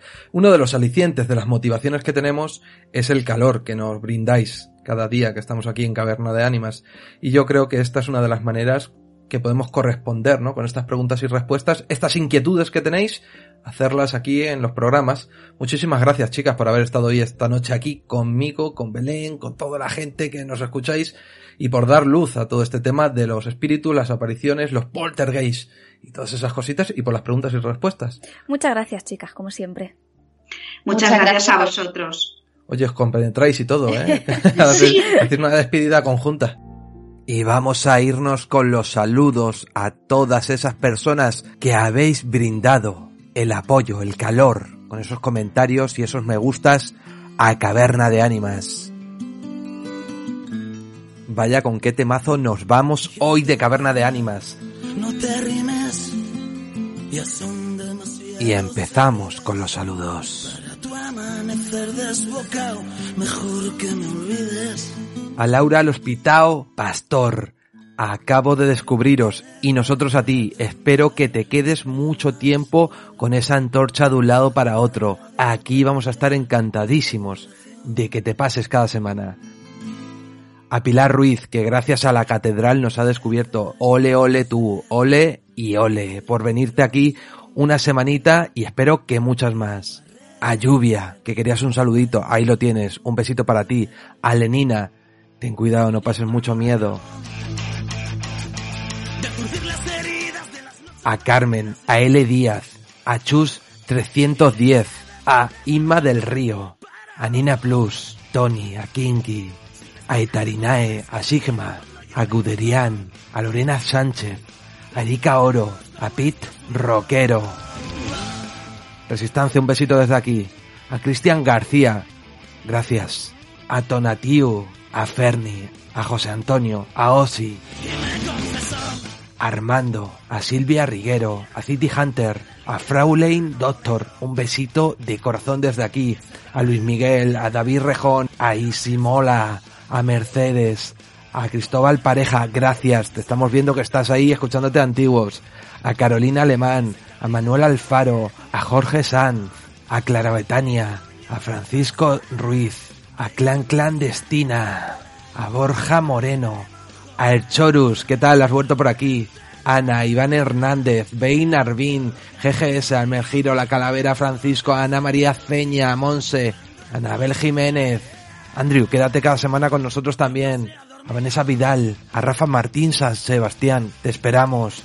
A todos nuestros amigos, a Adri, a Álvaro Gil, a Isa y Alex, a todos nuestros amigos de corazón, a toda nuestra gente que nos seguís en Instagram, a todos, absolutamente a todos, os queremos un montón.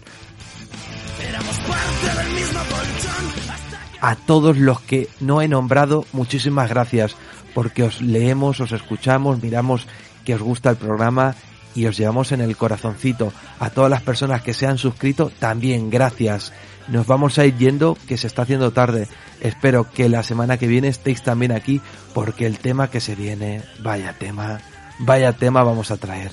Y espero que hayáis disfrutado muchísimo, porque para eso está esto, para que lo disfrutemos, para que lo pasemos bien cada semana. En siete días, solo siete días, se pasan volando, ¿eh? Se pasan volando y para nosotros también es una jodienda, porque siete días, programa nuevo, hay que trabajar mucho y muy duro. Espero que estéis súper bien y si estáis un poco pachuchillo, que os mejoréis, porque os necesitamos a todos, absolutamente todos, la semana que viene aquí para dar calor a la hoguera de la caverna y pasar mucho miedo contando historias de terror. Se despide un servidor, José Ángel Fernández. Hasta la semana que viene.